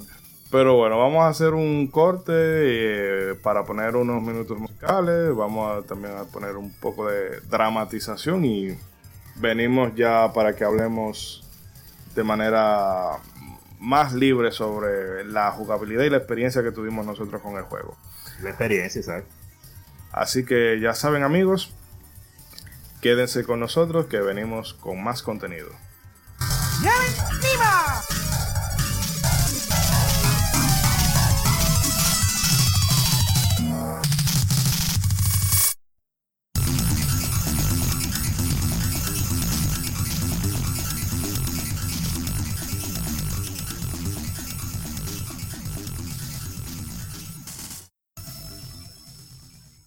Y para los minutos musicales les dejamos con Soul Type de Norio Hansawa.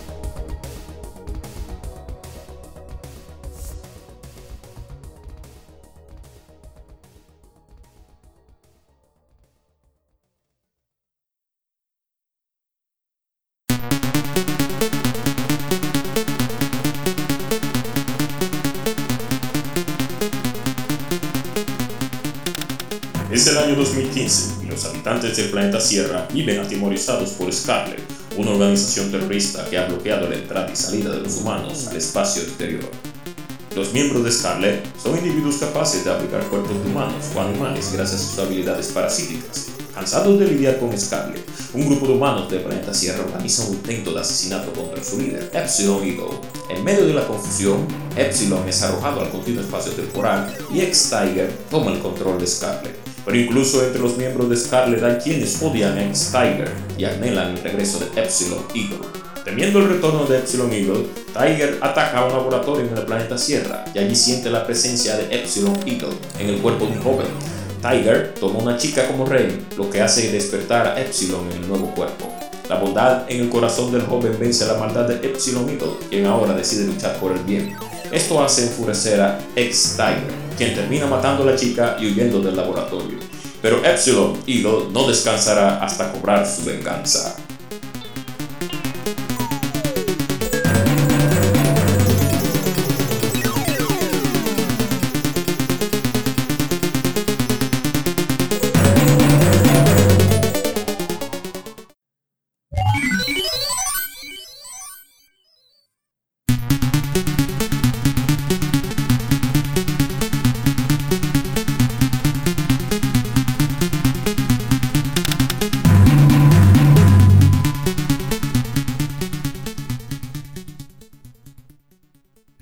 Bien amigos, volvemos ya con el, bueno, el penúltimo bloque del programa, en donde vamos a hablar de manera ya extendida de nuestra experiencia particular con el título. Que bueno, eh, de antemano decimos que sí, todo el tema de la dificultad, pero cuando ustedes lo juegan, ustedes pueden entender eh, dónde está ese sistema de, ¿verdad? de penalización y recompensa que hace que luego de que tú terminas la experiencia y suma todo, te quede la gratificación de que carajo, fue un, una tarea complicada, pero lo pude hacer. Eh, por lo menos en Super Easy. En Hard ya eso es para pa lo barbudo. Eso es, otra, eso es otra historia. lo barbudo nivel Ya uno Dios. tiene, su- uno tiene suficiente dificultad en Super Easy, Sí, definitivamente. sí. Ya, Pero mí- para los japoneses. A mí no me pesa. Eh, no sé, chicos, quién quiere lanzarse primero al agua. Ronzo, dale, dale, dale. No, yo iba a decir que con respecto a la, a la experiencia del juego, eh, lo primero es el shock que uno tiene, pues, vamos a decir visual. Yo, yo me remonto a esa época y uno se topa con esa gráfica de ese juego, uno dice, oye, pero esto es, más viniendo precisamente de juegos como Contra 3 y esas cosas, uno le ha dado su soberana guata y son excelentes juegos. Y tú ves que esto es como más con esteroides y todavía más candela. Entonces, oye, no se siente, pero, pero, pero la primera impresión impactante, definitivamente.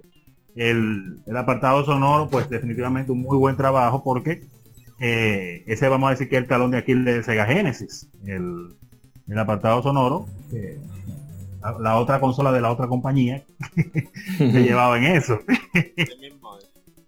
Ey, pero, pero, pero igual cumple con su cometido. Al principio uno le choca eh, definitivamente este personaje con esta cabeza de pollo y uno dice ¿qué es esto? Sí, él se ve muy ápero No, ¿Eh? sí, no- uno no se logra como compaginar con el, el arte del personaje porque tiene un traje cibernético, pero entonces tiene partes de ave. una cabeza de pollo y yo dije ¿qué fue lo que pasó aquí? Pero whatever, después me acordé que me gusta Star Fox y se me pasa. Sí, porque Eh. es ping pum. Exacto, exacto. Eh, a- Entonces, al la historia, eh, la historia que te ponen del personaje y cómo eh, está en el cuerpo del malo y que si yo qué, y sube, o sea, los le metieron, le metieron su chile historia que normalmente en estos juegos de acción no es muy importante. Sin embargo, pues se la pusieron para que no se sintiera, qué sé yo, para no dejar ese punto vacío, para que el juego estuviera completo, no sintiera eh, en- dentro de todo ese frenesí que está con todo el plomo que hay que estar metiendo todos estos jefes tan brutales y originales, pues eh, uno tuviera cierta motivación. En mi caso es así, a mí me gusta eh, mucho poner atención a las historias de los juegos. No tiene que ser que la historia sea larga o extensa, pero me gusta que haya algún motivo del por qué yo estoy avanzando, eh, aparte de la diversión. ayuda a, a, ¿cómo se dice? Como a vivir el juego, como a entender el, la intensidad, el porqué de ciertas canciones, el porqué de cierto tipo de enemigos, el porqué de, de, de por qué sentirme con satisfacción llegando al final, más allá solamente de, del desafío personal, sino de completar una historia. Y no, no, para- me gustó mucho. Dí- Dígale ahora, eh, señor Cobra, ahí para que sigamos hablando todo. Bueno, este juego, como en muchos hemos dicho el día de hoy, pues, Se oye un poquito lejos, Eric. Ah, discúlpeme, discúlpeme. Ah, un- sí. una cosa antes, Sí. antes que Sí. Eh, obviamente, y el primer momento cuando yo vi ese dash, pues, No, es que, que el tigre prendido en fuego, pero. Pero, pero, pero prendí el fuego. No, no, no prendí en fuego, he prendido en fuego y lo brutal que se ve, y lo rápido y lo lejos que llega. Y toda la cosa dice, pero en cualquier otro juego tú pones ese personaje y se rompe el juego en dos, porque ya nadie, nadie te va a pasar, nadie te va a meter la mano. Sea, broken. ya lo sabes. Pero aquí es una mecánica. Dele, Cobra. Así mismo es. Recordando anteriores juegos de nuestra querida compañía, como eh, di- da- eh, el de Dynamite Heady, pues la misma Gunstar Heroes y, le- y, y ademanes, pues tenemos que recordar que este juego fue como fue como hemos dicho anteriormente creado por dos personas y, me imagino que tenían el concepto de vamos vamos a crear un juego de plataforma que tenga pequeñas escenas iniciales y luego se dirige el jefe, se dirige hacia el jefe, como nosotros hemos dicho anteriormente, como se le diría de manera regular, es un boss rush. Pero, a pesar de todo, hay muchas escenas eh, de plataformas con las cuales uno puede saltar, puede, puede correr un poco y puede pues salirse un poco de lo convencional, que es simplemente llegar hasta un punto y derrotar a un jefe. Y eso es lo importante, eso se agradece muchísimo para no emplear la monotomía. Además de que todos los jefes actúan de una manera diferente y actúan y se ven gráficamente de una manera Sí, lo, lo- diferente en algunos de los casos. Sí. Regularmente. lo primero Dígame, jefe, dígame. que digo, los primeros, el primer jefe, mm, eh, qué sé yo, los primeros 10 jefes, algunos se ven bien, pero la mayoría son como... eh. Pero después de un punto sale cada brutalidad. Que tú Entonces, dices, pero eh, ven acá, y- o sea, y, y una consola de 16 bits daba para eso. Y un solo programador que fue, yo me imagino el dolor, no el dolor de cabeza, pero sí el trabajo que él tuvo que emplear para hacer todos esos efectos, porque es verdad, la gran mayoría de jefes, el patrón de desarrollo que tienen, pues es prácticamente el mismo en el sentido de que utiliza, como déjame, déjame irme un poco técnico, utiliza técnica, algunos eh, jefes tienen técnica de rotación escala, otros tienen efectos de, de- de- que se utilizan en, en que se habían utilizado en juegos anteriores como lo de Contra y Rock Knight Adventure, etcétera, etcétera, etcétera, que son las inter super, las superposiciones de, de, de, de- ¿cómo se diría? de planos. Es, eh, sería, creo que lo, creo que es así que se dice. Cuando un, cuando un, cuando tenemos dos sprites y entonces un sprite eh, lo utilizan como para que se vea detrás de otro. Ok. Eh, Así, no me recuerdo. de. Sí, no, no me recuerdo, creo que es así que se dice. Y, se- y muchos jefes utilizan esa, es- ese tipo de, de engine, por así decirlo. Pero le quedó tan bien al juego que, que a pesar de todo, pues siempre volver eh, a, a- no a jugarlo, no a ver de nuevo el jefe, sino volver a un jefe nuevo o ir a un- hacia un jefe nuevo, pues es una es algo refrescante porque no es la misma cosa que usted va a ver. Son 25 niveles de pura acción y de mucha canquiña, como lo dijimos, como lo decimos en nuestro país, República Dominicana, cuando hablamos de la de, de canquiña, es que el, eh, tiene mucho, tiene mucha dificultad el juego. O sea, hay que darle, hay que jugarlo bastante bien y memorizarlo para uno pues, lograr eh, derrotar a los jefes. Dentro de muchos de los jefes que me de los que hay en el juego, a mí me gustaron en casos particulares unos cuantos que es el jefe que de la pantera que está en, en Egipto que se mueve de una manera pues búsquenlo lo que puedan buscar el jefe de la pantera no sé no me recuerdo ahora el stage que es búsquenlo porque se mueve de una manera tan fluida esa pantera egipcia que si tuvieran tenido un sonido aceptable el Sega Genesis le hubieran puesto un sonido literal de una pantera. Y también, no voy a hablar del tiburón porque tuve oh, eh, eh, momentos muy desagradables con el tiburón azul cada vez que me mordí y me echaba al agua. yo me molesté bastante. No fue algo personal. Sí. Y también el, el jefe de camarón es muy divertido. Y hay un Sí, porque que entonces es- él te hace, eh, los camarones hacen malabares contigo. sí. Sí. Y el jefe del que se divide y subdivide en dos, que es como, no, no podría decir que es como un robot. Eh, eso es casi casi llegando al final del juego. Es como un robot que se subdivide en dos, que te atrapa y te jala. Y, eh, y como se mueve el ambiente eh, de, del de atrás, haciendo, no sé qué efecto es ese, que, que, que te- como qué efecto técnico se llama, pero déjeme, déjeme recordárselo un poco. Es el efecto que utilizaban antes en el Super Nintendo para el fuego, para cuando la pantalla se ponía como en tiempo pasado. No me recuerdo ese efecto, pero bueno, muchos, se- muchos sabrán cuál es.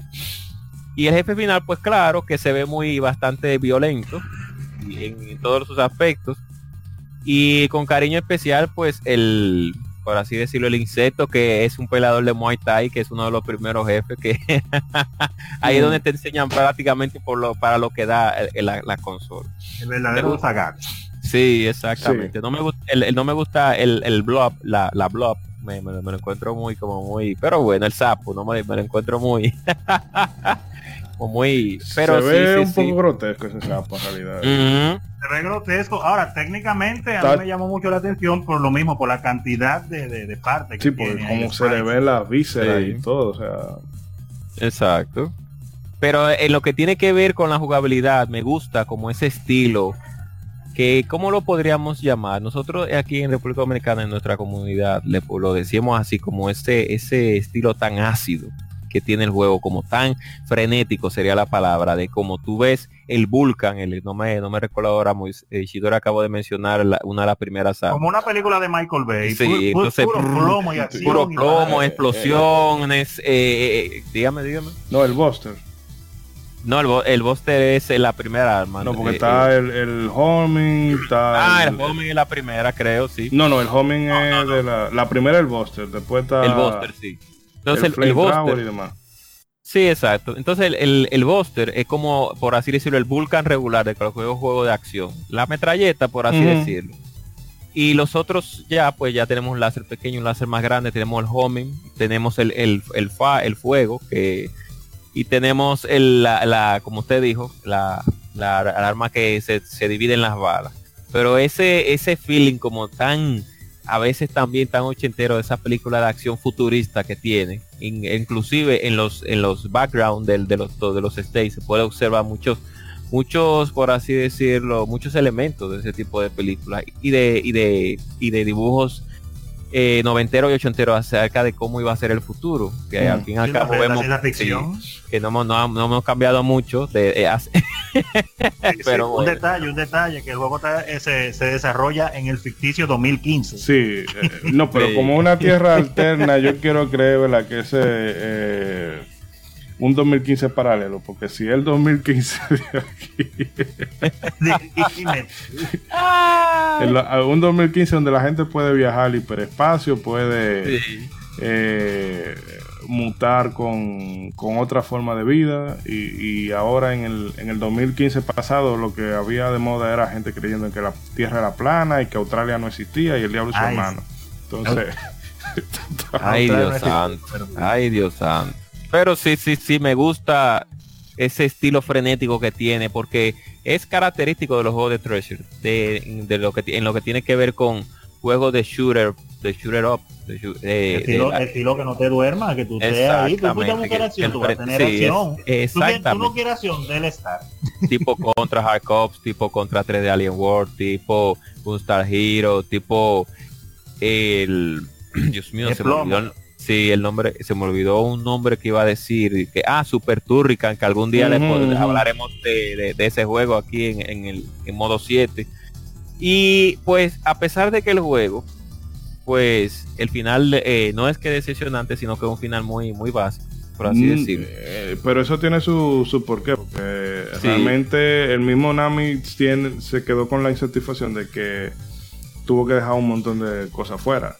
Eh, ese juego está a medio coser. No quiere decir que sea un juego. O sea, no es un juego incompleto en el sentido de No le que, de que le faltan de que le quitaron cosas, sino de que lo que se hizo, lo que se terminó, se terminó, pero querían agregarle más cosas. Exacto. Podría haber sido mucho más.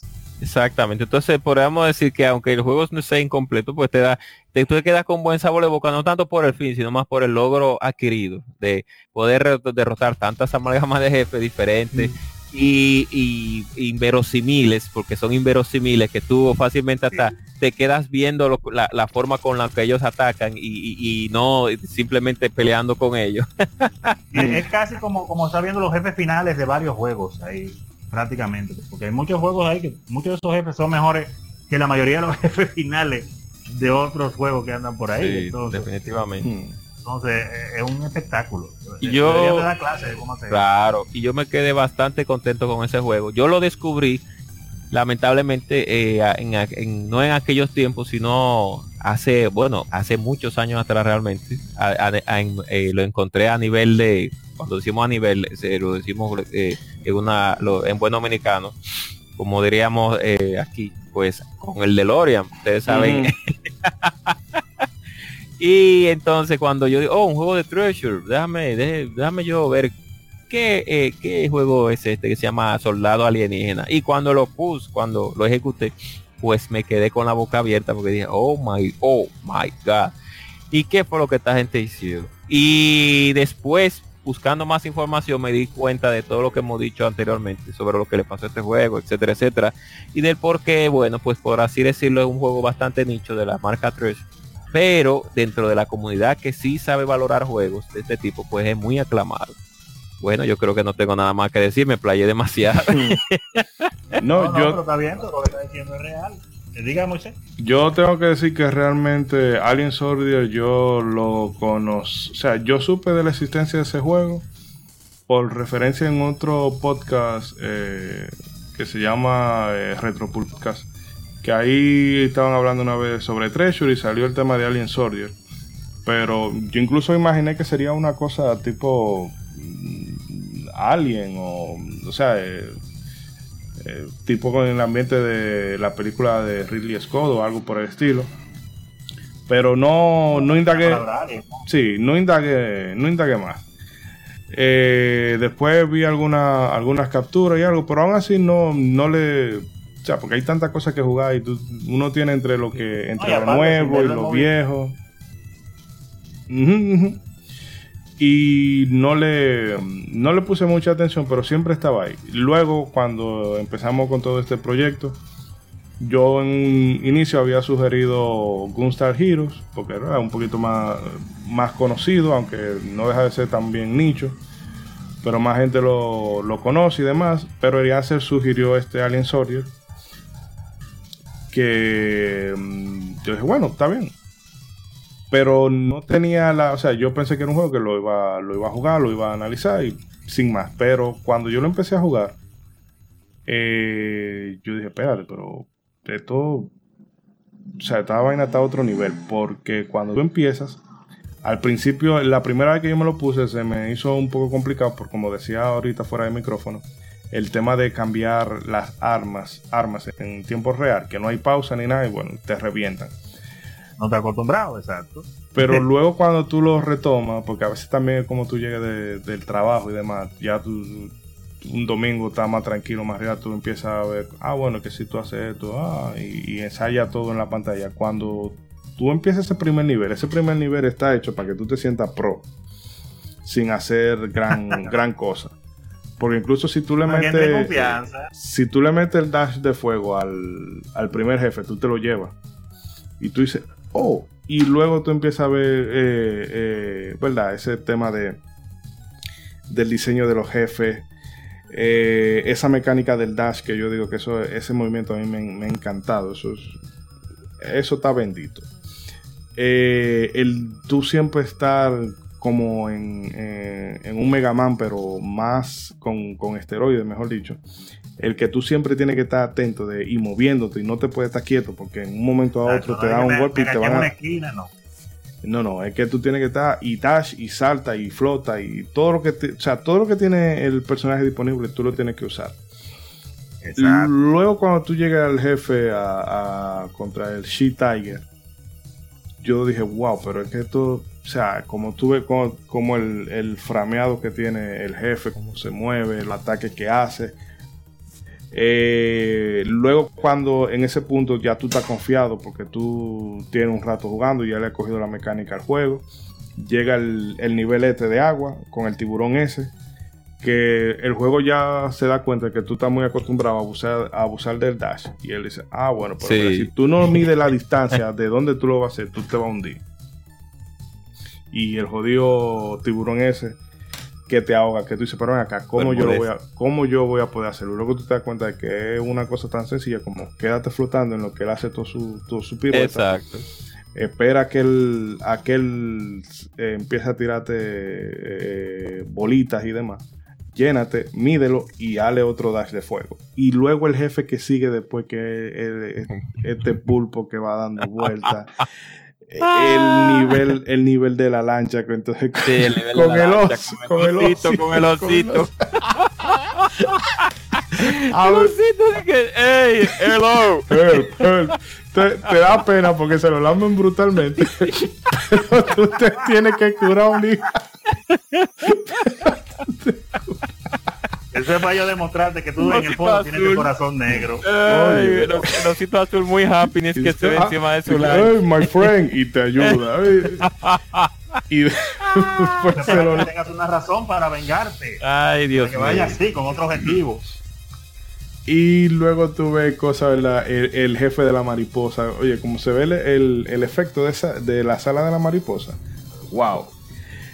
Y, mm, o sea, esa facilidad que tiene el juego de sacarte de tu zona de confort. El jefe de la araña, que a mí esa araña me. Ah, sí. Oye, sí, me que eso está. Yo me quedé acá. Es que eso no puede ser una consola de 16 bits moviendo eso. No puede. Y. Eso es una consola, es una consola de 16 bits con un equipo de trabajo dedicado moviendo Exacto. Es que, óyeme, yo creo que muchos juegos de, de la primera generación de, de los 32 bits, eh, eh, la primera tirada de juego, no tienen el- la calidad técnica que exhiben muchos de los jefes de aquí.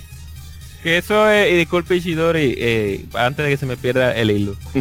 El, que eso es lo que yo critico. Porque si eso fue una sola persona haciendo todo ese trabajo, ¿por qué un equipo de eventos de 30 personas deberían de hacer, o mejor dicho, por qué un equipo de eventos de 30 personas no ha, no ha- hacer 20 veces. ve- podrían haber hecho 20 veces eso que se le presenta en pantalla a uno con una sola? Hemos visto casos donde un, un equipo de 15 o 20 eh, o 30 De personas 130 personas a veces. Exacto. Te hacen, te hacen cierto tipo de juego que tú dices, pero ¿por qué no explotar la consola en su máxima capacidad? Y muchas culpas de eso también lo tienen los licenciatarios cuando quieren un producto a corto tiempo. Eso yo lo entiendo.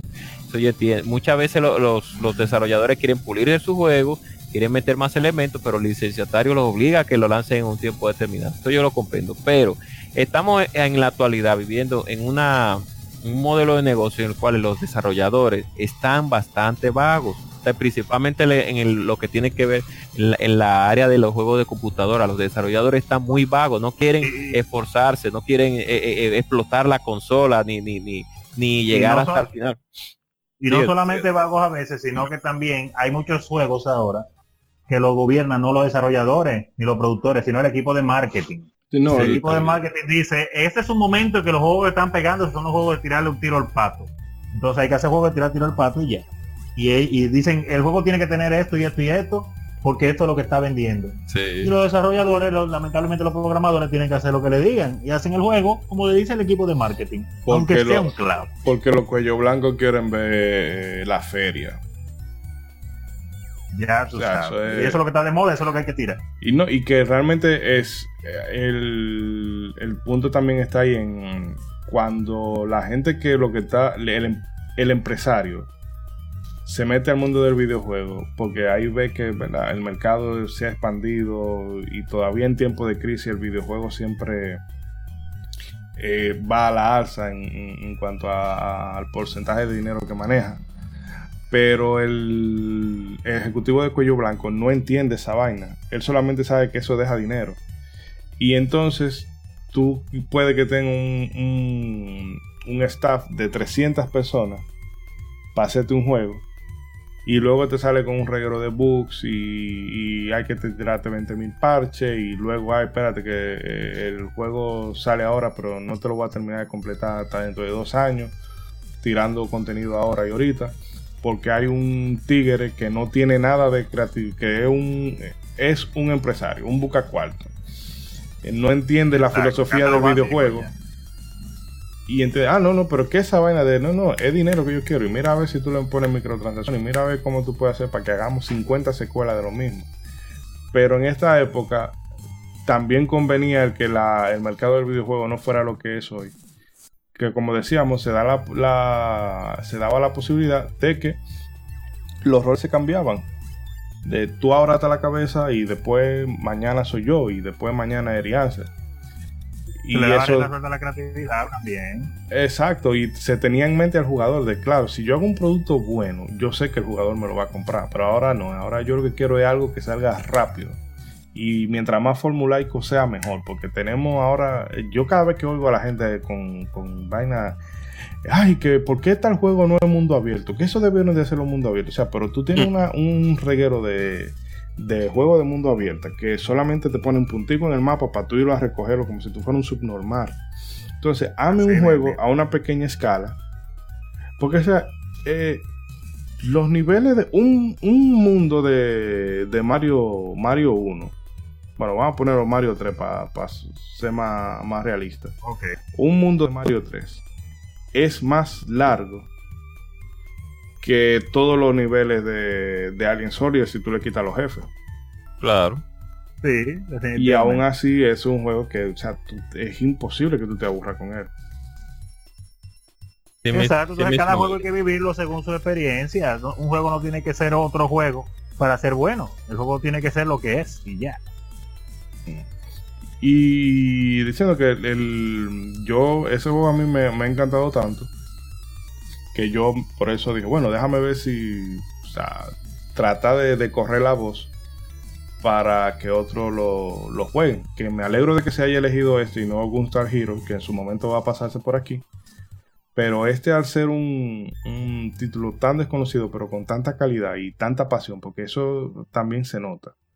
Cuando una gente hace la cosa por pasión. Que, por ejemplo, con cosas como Dead Stranding, uno puede hacer eh, la burla de que ah, es un simulador de, Uber Eats y lo que tú quieras. Pero esa era la visión de Hideo Kojima, que te puede caer bien, te puede caer mal, pero en fin, el tipo hizo su pasión, o sea, su visión la hizo. Claro. Lo mismo que con un Hidetaka Miyazaki, lo mismo que con la gente de CD Projekt o todo el que hace juegos de calidad en esta generación. Gente que hace eh, el juego que ellos quisieran jugar no el juego que me va a vender eh, eh, un millón, dos millones de unidades y a los dos meses ya nadie se acuerda de eso. No uno más del montón. Y realmente digo, o sea, se habla de, nosotros hemos hablado aquí de la dificultad del juego, pero realmente solamente tú como jugador te pones un poquito, un mínimo de esfuerzo de tratar de entender cuáles son las mecánicas y ponerlas y aplicarlas y tú te vas a dar cuenta de que ese juego te va a dar mucho. Entonces, eh, no sé qué más decir, o sea, porque la, música tiene, es de muy buena calidad. Los visuales, o sea, hay cosas que te sacan, te hacen babiar. Por ejemplo, cuando el último jefe coge la plataforma, la tira al aire y después empieza a dispararte con el láser, tú dices, esto sí está loquísimo. Y el, ah, por cierto, y el gimmick que hicieron de un personaje de la contra Hardcops, que es el, lobo que está encima del caballo, que pues, se ve magistral. Eh, me recuerda eh, Ronzo al, al, jefe de Michi Maker también, que es el zorro que está encima de la, de la motor, del motor, no me recuerdo el nombre ahora. sí, que se, sí, que se, yo lo adoro que se convierte en una pantera también, que ese juego también algún día lo volveremos a, revisitar aquí. Sí. Claro que sí. Una cosa que quería decir, precisamente por lo que estamos hablando de los jefes. Miren si ese juego está bien, está bien hecho, bien original, bien, bien realizado. Lo estamos jugando cuánto, 25 eh, años después de que se hizo. con experiencia por pipa de muchísimos juegos que han salido y generaciones de consolas, y aún así uno ve cosas ahí que uno dice, con esos jefes, uno dice, oye, pero yo nunca había visto una cosa así. Para que tú veas. Entonces, y eso hace 25 años de ese juego, dime. Ese juego con un buen... Con un buen equipo de marketing porque, o sea, porque también era la filosofía de Treasure, de que yo no quiero vender mucho, yo lo que quiero es eso, hacer un juego bueno y sacar rentabilidad para mantenerme a flote. Pero un buen equipo de marketing, como sabía hacer Nintendo, que te inundaba, te metía los juegos por los ojos, porque en, si en Club Nintendo, si en Nintendo Power, si en IGN, eh, EGM, te ponían reportajes de hasta 5 y 10 páginas de un juego, eso emocionaba a la gente, pero el juego, lamentando el caso, no tuvo un, lanzamiento tan amplio aquí en, América y una tirada muy limitada. Pasó desconocido, pero para eso estamos gente como nosotros aquí y mucha gente más que, ha hablado de este título para darle ese, justo homenaje que se, merece y darlo a conocer a gente que ahora mismo puede que alguien lo escuche y diga, pero acá, pero ellos hablan tanto de, este juego? ¿Qué es lo que le ven un juego de hace 25 años? Pero la curiosidad lo hace que lo pruebe y diga, wow. Entonces, básicamente, esa es la clase de cosas que uno quiere hacer con, este proyecto: de que esa joya eh, olvidada o desconocida traerlo de nuevo, porque ahora con todo este afán de, modernidad y de que salen cosas a un ritmo acelerado cada vez. Todos estos juegos de probeta que ya vienen prediseñados, esto es lo que va a ser, pam, pam. Oye. A veces la gente se satura. ya tú sabes lo que tú vas a ver, tú lo juegas por jugar, pero tú sabes más o menos qué es lo que va a pasar y qué es lo que tú vas a ver. Sí. Entonces puede que alguien que se entusiasme vea esto y diga, wow, caray, espérate, que, que aunque haya mucha novedad ahora, es bueno hacer la pausa y mirar atrás. Claro, hay veces la eh, historia es bueno repetir aunque sea unos pedacitos. Quién sabe si uno de nosotros, eh, de las personas que nos están escuchando, ve esto y cansado de buscar inspiración en algo original y se encuentra con alguien solo y dice, oh, pero aquí es. Y ah, Ronzo se, se nos perdió. Ah, ¿Me escucha mejor ahora? Ahora sí. Sí, no, parece que fue como que el, Discord lo, tumbó o algo así. Ah, bueno, lo que estaba diciendo para eh, rapidito es que, que esta plataforma pues la tenemos para que nuestros escuchas pues puedan pues eh, conocer estas joyas y decía que quién sabe si este tipo de juego inspira a un, algún tipo de programador que quizá no encuentre inspiración en las cosas modernas porque son muchas que están muy repetidas y cosas y de repente dice oh pero aquí es, con esto es que yo tengo inspiración. Y de aquí tenemos al próximo Miyamoto, al próximo Kojima, al próximo eh, Ayami, cualquiera de esos que están ahí, inspirado en Alien Soldier, así tranquilamente desde nuestro podcast. Si eso sería, y ya ni si, o sea, si eso pasa, mm, maravilloso fuera. Pero ya con que alguien diga, miren, yo le hice caso a, a los comentarios que ustedes dieron sobre ese juego, lo jugué y me ha encantado y que haga correr la voz. Óyeme, ya eso sería eh, trabajo, o sea, como es la, satisfacción del trabajo hecho. No es, no es mucho, pero es trabajo honesto. Eh, me da con la cara del gol. La cara del gol. es trabajo honesto. Porque yo siento que con la. O sea, todos los juegos que se, que se han traído y que se seguirán trayendo por aquí tienen esa cualidad de que merecen eh, un pequeño homenaje.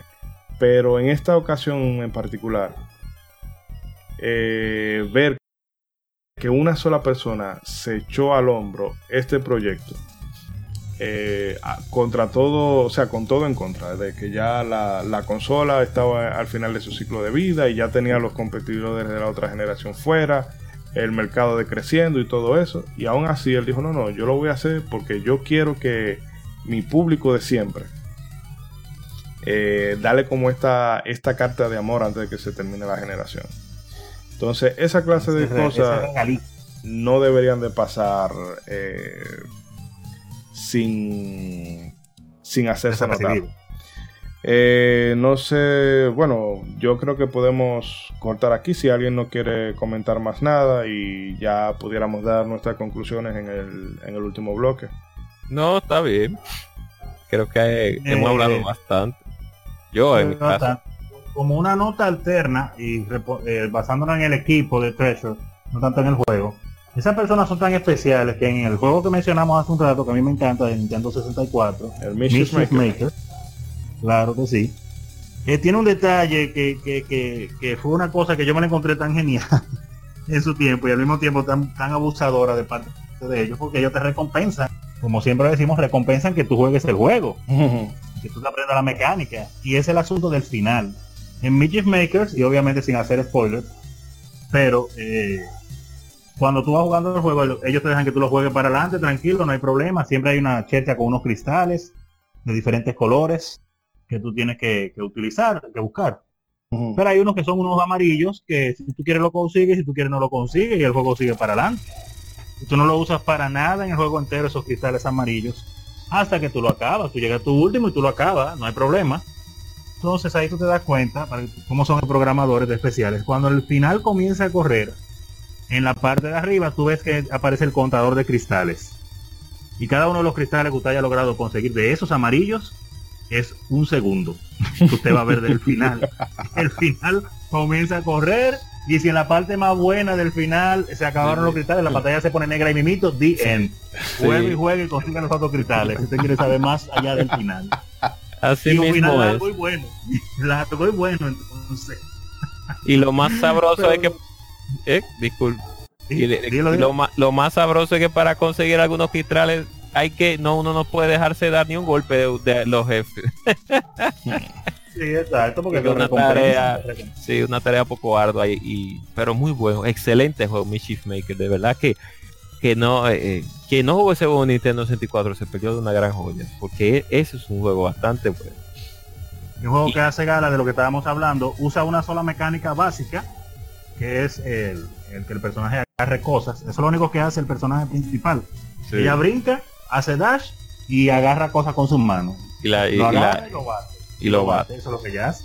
Ella no hace más nada. Más nada En base Mari- a hace Marina Marina no hace más nada, pero en base a eso se desarrollaron un juego épico. Y ni hablar, como ya vimos la experiencia que tuvimos acá con Alien Soldier, ni hablar de los jefes, de los jefes de, Sí. de. Un Sí. día de esto vamos a hablar de eso más. Sí, eh, Tenemos mucha tarea pendiente, pero poco a poco se, se seguirán haciendo. Bueno, seguimos al próximo bloque entonces. Bien amigos, eh, vamos entonces ya a... Bueno, todavía no vamos a dar esto por concluido, pero sí vamos a pasar al bloque de las conclusiones y nada, finalizar este episodio que realmente eh, yo lo he disfrutado tanto haciéndolo como jugando el juego. Así que eh, sigan con nuestra compañía y gracias por seguir escuchándonos.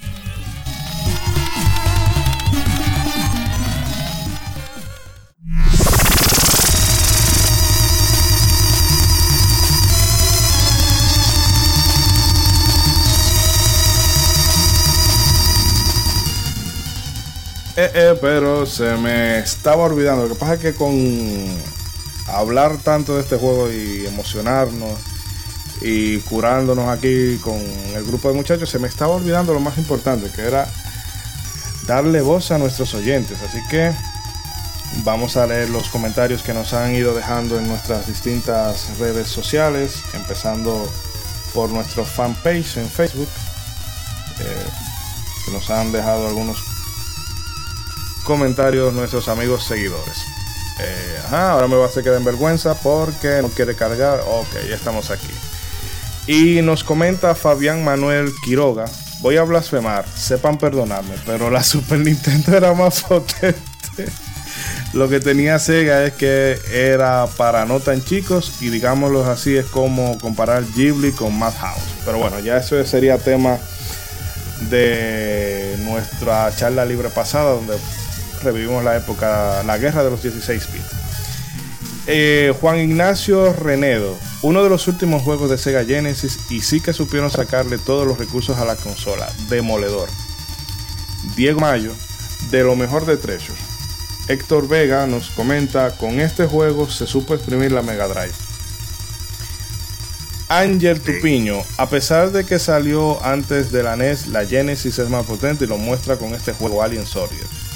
Pepe Argento Erian, yo sí me he curado con este nick. No se rían, no Sí, se rían. sí. Ay, Dios mío. con Pepe Argentito. Entra para que usted vea Ay, la padre. foto del perfil. El mejor juego de Sega de lejos. Juanpi M se va muy conocida, muy poco conocida. Hmm, no lo creo. Bueno, si tú fuiste de los dichosos que tuvo la la fortuna de, de conocer ese juego, Jugarlo. sí, o quizá tal vez en Europa tuvo más difusión, pero aquí en este lado del continente no, no fue tanto así. Eh, desde Team Sega Argentina, Ever Cusco nos cuenta, bueno, tenía la pregunta de que si esto era un, una copia, un clon de Gunstar Hero, y la realidad es que no, sino que más bien es toma la base de Gunstar Hero, pero la lleva en cuanto a jugabilidad, la lleva a límites estratosféricos. Nahuel Angel Domsky dice, nunca lo pude pasar, pero es una joya de la época, súper difícil. Y nuestros amigos del Instagram, eh, vamos a ver, me estoy volviendo un cebo en el aire, maravilloso. Ustedes, como dirían cierta estación de televisión, la telerrealidad. Eh, nuestro amigo Jason Ramón Batista, excelente. Soy enfermo con Sega Genesis y ese juego me encanta. Eh, también nos cuenta que tiene la consola con 96 juegos físicos desde hace 23 años y todavía los usa. O sea que es Eh, mi respeto para él. el real el real Mega Driver. Para ti estaba hecho este juego. Y bueno, amigo, ahora San. Sega ta Sanchiro, Sega Satan, Chiro. Y ahora amigos, disculpen el exabrupto, pero ahora sí vamos con las conclusiones finales.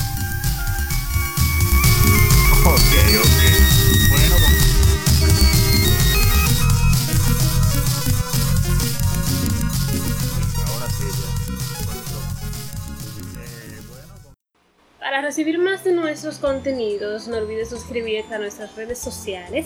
Búscanos como Modo 7 Podcast en Facebook e Instagram y como Modo 7 Pod en Twitter. Modo 7 Podcast. Síguenos.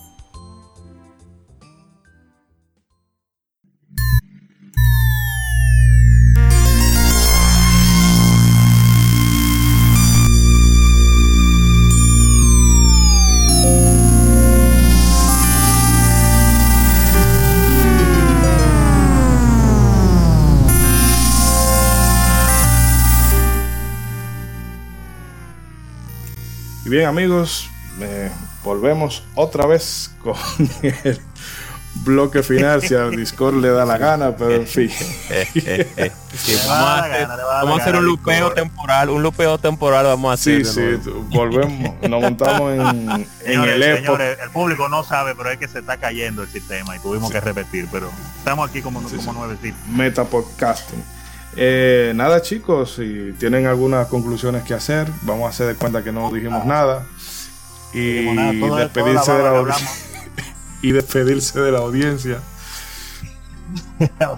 Ay, Dios que nos santo. despidan obligatoriamente. No, eh, resumen nuevamente e indicar que, que es maravilloso que hayamos podido disfrutar de este juego. eh, un juego donde se ve que los programadores, que hay programadores que se preocupan por hacer definitivamente un buen videojuego, así como los hubo hace 25 años con este juego, así los hay ahora y hay que apoyarlos y hay que darles eh, la proyección para que se sepan y están ahí. Esperemos que muchos de nuestros escuchas pues lo puedan disfrutar definitivamente, que nos hagan caso, pasa un carro por ahí. Eh, lo puedan disfrutar este juego, se hayan servido de inspiración este podcast, que lo hayan disfrutado y bueno, que estén con nosotros en, en nuestra próxima transmisión. Ah, y claro está, eh, sigan a nuestros amigos de, de Legión Gamer también, que también tienen unos podcasts muy buenos. Agente Cobra. Nuevamente, y volviendo a recapitular, que no voy a decir lo mismo que dije hace unos momentos porque ustedes no lo escucharon. porque estamos volviendo a regrabar. Pues, gracias por escucharnos.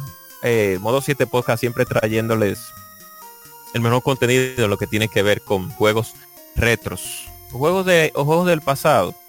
Hace un tiempo que, le puso, que se le puso esa, se denominó de esa manera a los juegos de antaño. Les invito a, a jugar Alien Soldier de una compañía que no falla, una compañía que tiene títulos excelentes y que tal vez unos que otros títulos tengan menor calidad que otros, pero no hay un juego de Treasure que tú puedas considerar que es malo. No hay manera. Inclusive el de Ronald McDonald, que fue uno de los primeros juegos que ellos hicieron para la marca de Sega, pues es un juego bastante aditivo. Es un juego bastante decente. Hay muchos reviews acerca de ese juego, pueden buscarlo por YouTube. Principalmente Mike Matei de, de Cinemassacre, de, la, de, el amigo de, de, de James, de, James Rowe, de, de Angry Video Gamer, hace un, mucho, hace, hizo un Ah, review de sobre ese juego. Mm. Sí.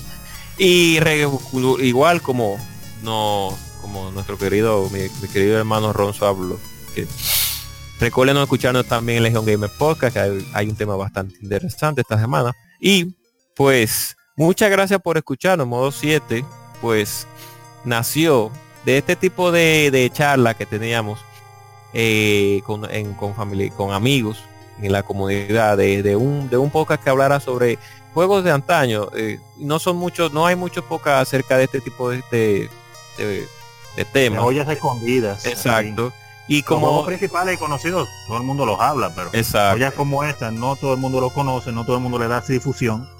Y, hay que hay que vivirlo, hay que vivirlo. Exacto. Entonces, y muchas de esas joyas en nuestra, en nuestra localidad, pues no pudimos obtenerlas porque como eran poco populares y como hay también un- el, la cantidad que se, que se de- eh, esparció del, de este lado del occidente, pues fue poca, pues mucho, muy pocos lo conocieron. Entonces, denle una oportunidad a Alien Soldier, vean lo que dos personas de nacionalidad japonesa pudieron hacer con una consola de 16 bytes que muchos quisieran realmente tener la calidad y, el, y, y la pasión que esas dos personas tuvieron a hacer este juego, sea la manera que sea.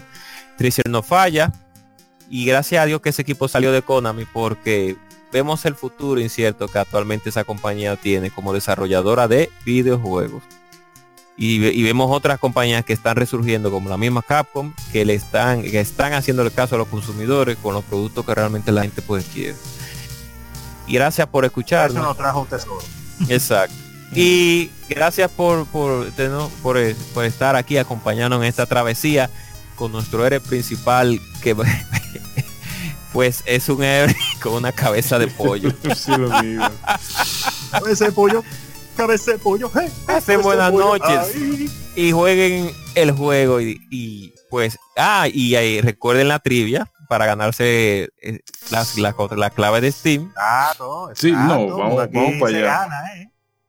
Y ya ustedes saben, pasen buenas noches, buenos días si nos escuchan en, en la, en el día y buenas tardes si nos escuchan en la tarde. Seguimos en modo también. 7. Exacto. Seguimos en modo 7. Out.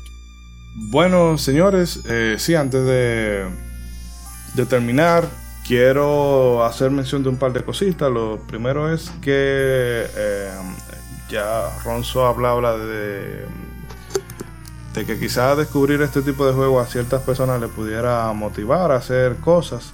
Y más o menos es el caso de un desarrollador indie local llamado Marcos Marmolejo.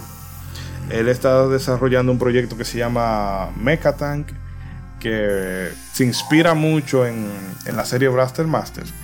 Eh, en el grupo de Facebook de Modo 7 Podcast está un enlace donde ustedes pueden entrar a la página, ver. Todavía está el proyecto un poco eh, muy, muy verde, pero ya pueden ir viendo cosas como la, la movilidad que va a tener el juego, el tipo de enemigo, cómo funcionan algunas cosas y pueden ir dejándole su feedback para eh, ¿verdad? Eh, eh, él pueda ir mejorándole ciertas cosas. Eh, quiero también Claro, claro. enviar un saludo especial a, bueno, a gente en Argentina, empezando por mi, mi- bueno, amigo, que nos hemos hecho muy amigos últimamente, Dos Max, quien eh, tiene un canal en un canal en YouTube llamado Top Games que empieza no tiene mucho empezando eh, en YouTube pero ha ido empezando a subir cositas interesantes como la un poco de la historia del primer Castlevania, historia sobre el PC2, la gente que brega con PC también puede eh, ir y aprender un poco del tema del overclocking y demás. Ya que le, vamos, le a recomiendo. Vamos a darle a subscribe y like. Sí, les le recomiendo mucho que chequen su contenido. Y eh, a la gente de BitLoud TV, especialmente a los de RetroQuest, eh, particularmente al amigo Pablo Biderman, que en- hace un par de semanas yo me le metí en un streaming de ellos y bueno, fueron muy amables, estuvimos hablando de eh, juegos retros y demás. Y, Usted se metió, o sea, usted no Sí, lo yo- invitaron, usted se metió en el streaming, y realmente se ha hecho eh, son gente muy muy chévere bueno argentinos así que ustedes saben que, que tienen ese sentido del humor a flor de piel y bueno hay saludos y besos no sé si ella lo va a escuchar pero a Fonji que esa niña yo tengo un cross con ella pero en fin eh, Le vamos a llegar el mensaje. no Sí. También, bueno, a toda la gente que nos sigue en Facebook, en Instagram, eh, al grupo, pueden, me alegra mucho que el- en la actividad, en, tanto en el grupo como en el fanpage, se ha ido animando un poco, así que eh, a nuestros amigos que, que nos escuchen y que no se han animado a acercarse, le, bueno, les invito, ¿verdad? Porque también eso, pueden ir a dejarnos sus sugerencias, pueden ir a compartir fanart, sus colecciones, que hay gente como Joan que ha ido a, Ay, ay, ay, ay.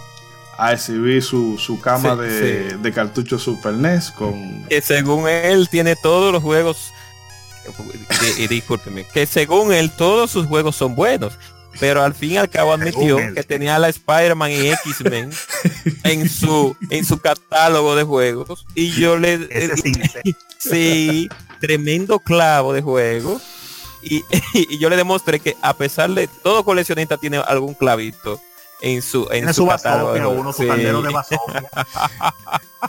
Y bueno, también eh, recordarles que bueno, estaremos próximamente en Legion Gamer. y, Ya empezamos, nos tomamos un break muy largo después de las vacaciones de Navidad, pero ya volvemos Sí. al ruedo. Así que estén pendientes de todo para allá. Y para la dinámica, vamos a ponérselo sencilla a la gente. Señor, ¿Cuál es el, anime más infra, infra no, infra no, super, sobrevalorado. in- no, no. ¿Cuál es el anime más Sobrevalorado. de la historia? Es una, No, vamos a, Vamos a seguir con el otro, vamos a seguir con el vamos otro. a ser más, más flexibles. No, Estamos eh, cerrando este época en amor, Sí. en tranquilidad, en solemnidad. Eh, vamos a dividir esto en la, en la gente de Instagram, ¿verdad? Le vamos a dejar ahí Claro. un, un, post, un post para que puedan decirnos desde qué plataforma nos, nos escuchan y lo mismo en, bueno, en el grupo de Facebook, nos dejan saber de qué plataforma nos escuchan y entre todas las personas que respondan, sean, sean 10, sean 50, sean la que sea, hacemos una lista y con uno de esos programas random que tiene Google elegimos el ganador. O sea, son dos códigos. ¿sí? Eh, Para mayor comodidad vamos a hacer uno para la gente de Instagram y otro para la para, para el Facebook. Así que ya saben, Excelente, Así que o sea, eso, déjennos saber, ¿verdad? En su comentario, eh, participar. desde Eh, dónde nos están escuchando, qué Exacto. manera usan para escucharnos. O ¿Y cuál es su- comentario, o en Instagram o en Facebook. ¿Y cuál es su desarrollador más mediocre? O su Ah, bueno. No, no olvídese del veneno. Nada, señores, esta despedida se ha extendido de, se ha extendido demasiado. El programa de hoy realmente yo me he divertido bastante. Mira que hoy el día yo estaba cayéndome del sueño en el trabajo. Pero nada, amigos, la próxima, bueno, dentro de un par de semanitas nos estaremos viendo con algún tema de charla libre y ya les haremos saber cuál va a ser el próximo título a analizar. Así que ya saben, chicos, eh, hagan bien y no miren a quién. Hasta la próxima. Si no fuera por el copyright usara esa cierre. Ay, el copyright, ¿verdad? Hasta la la próxima, del amigos. topollillo.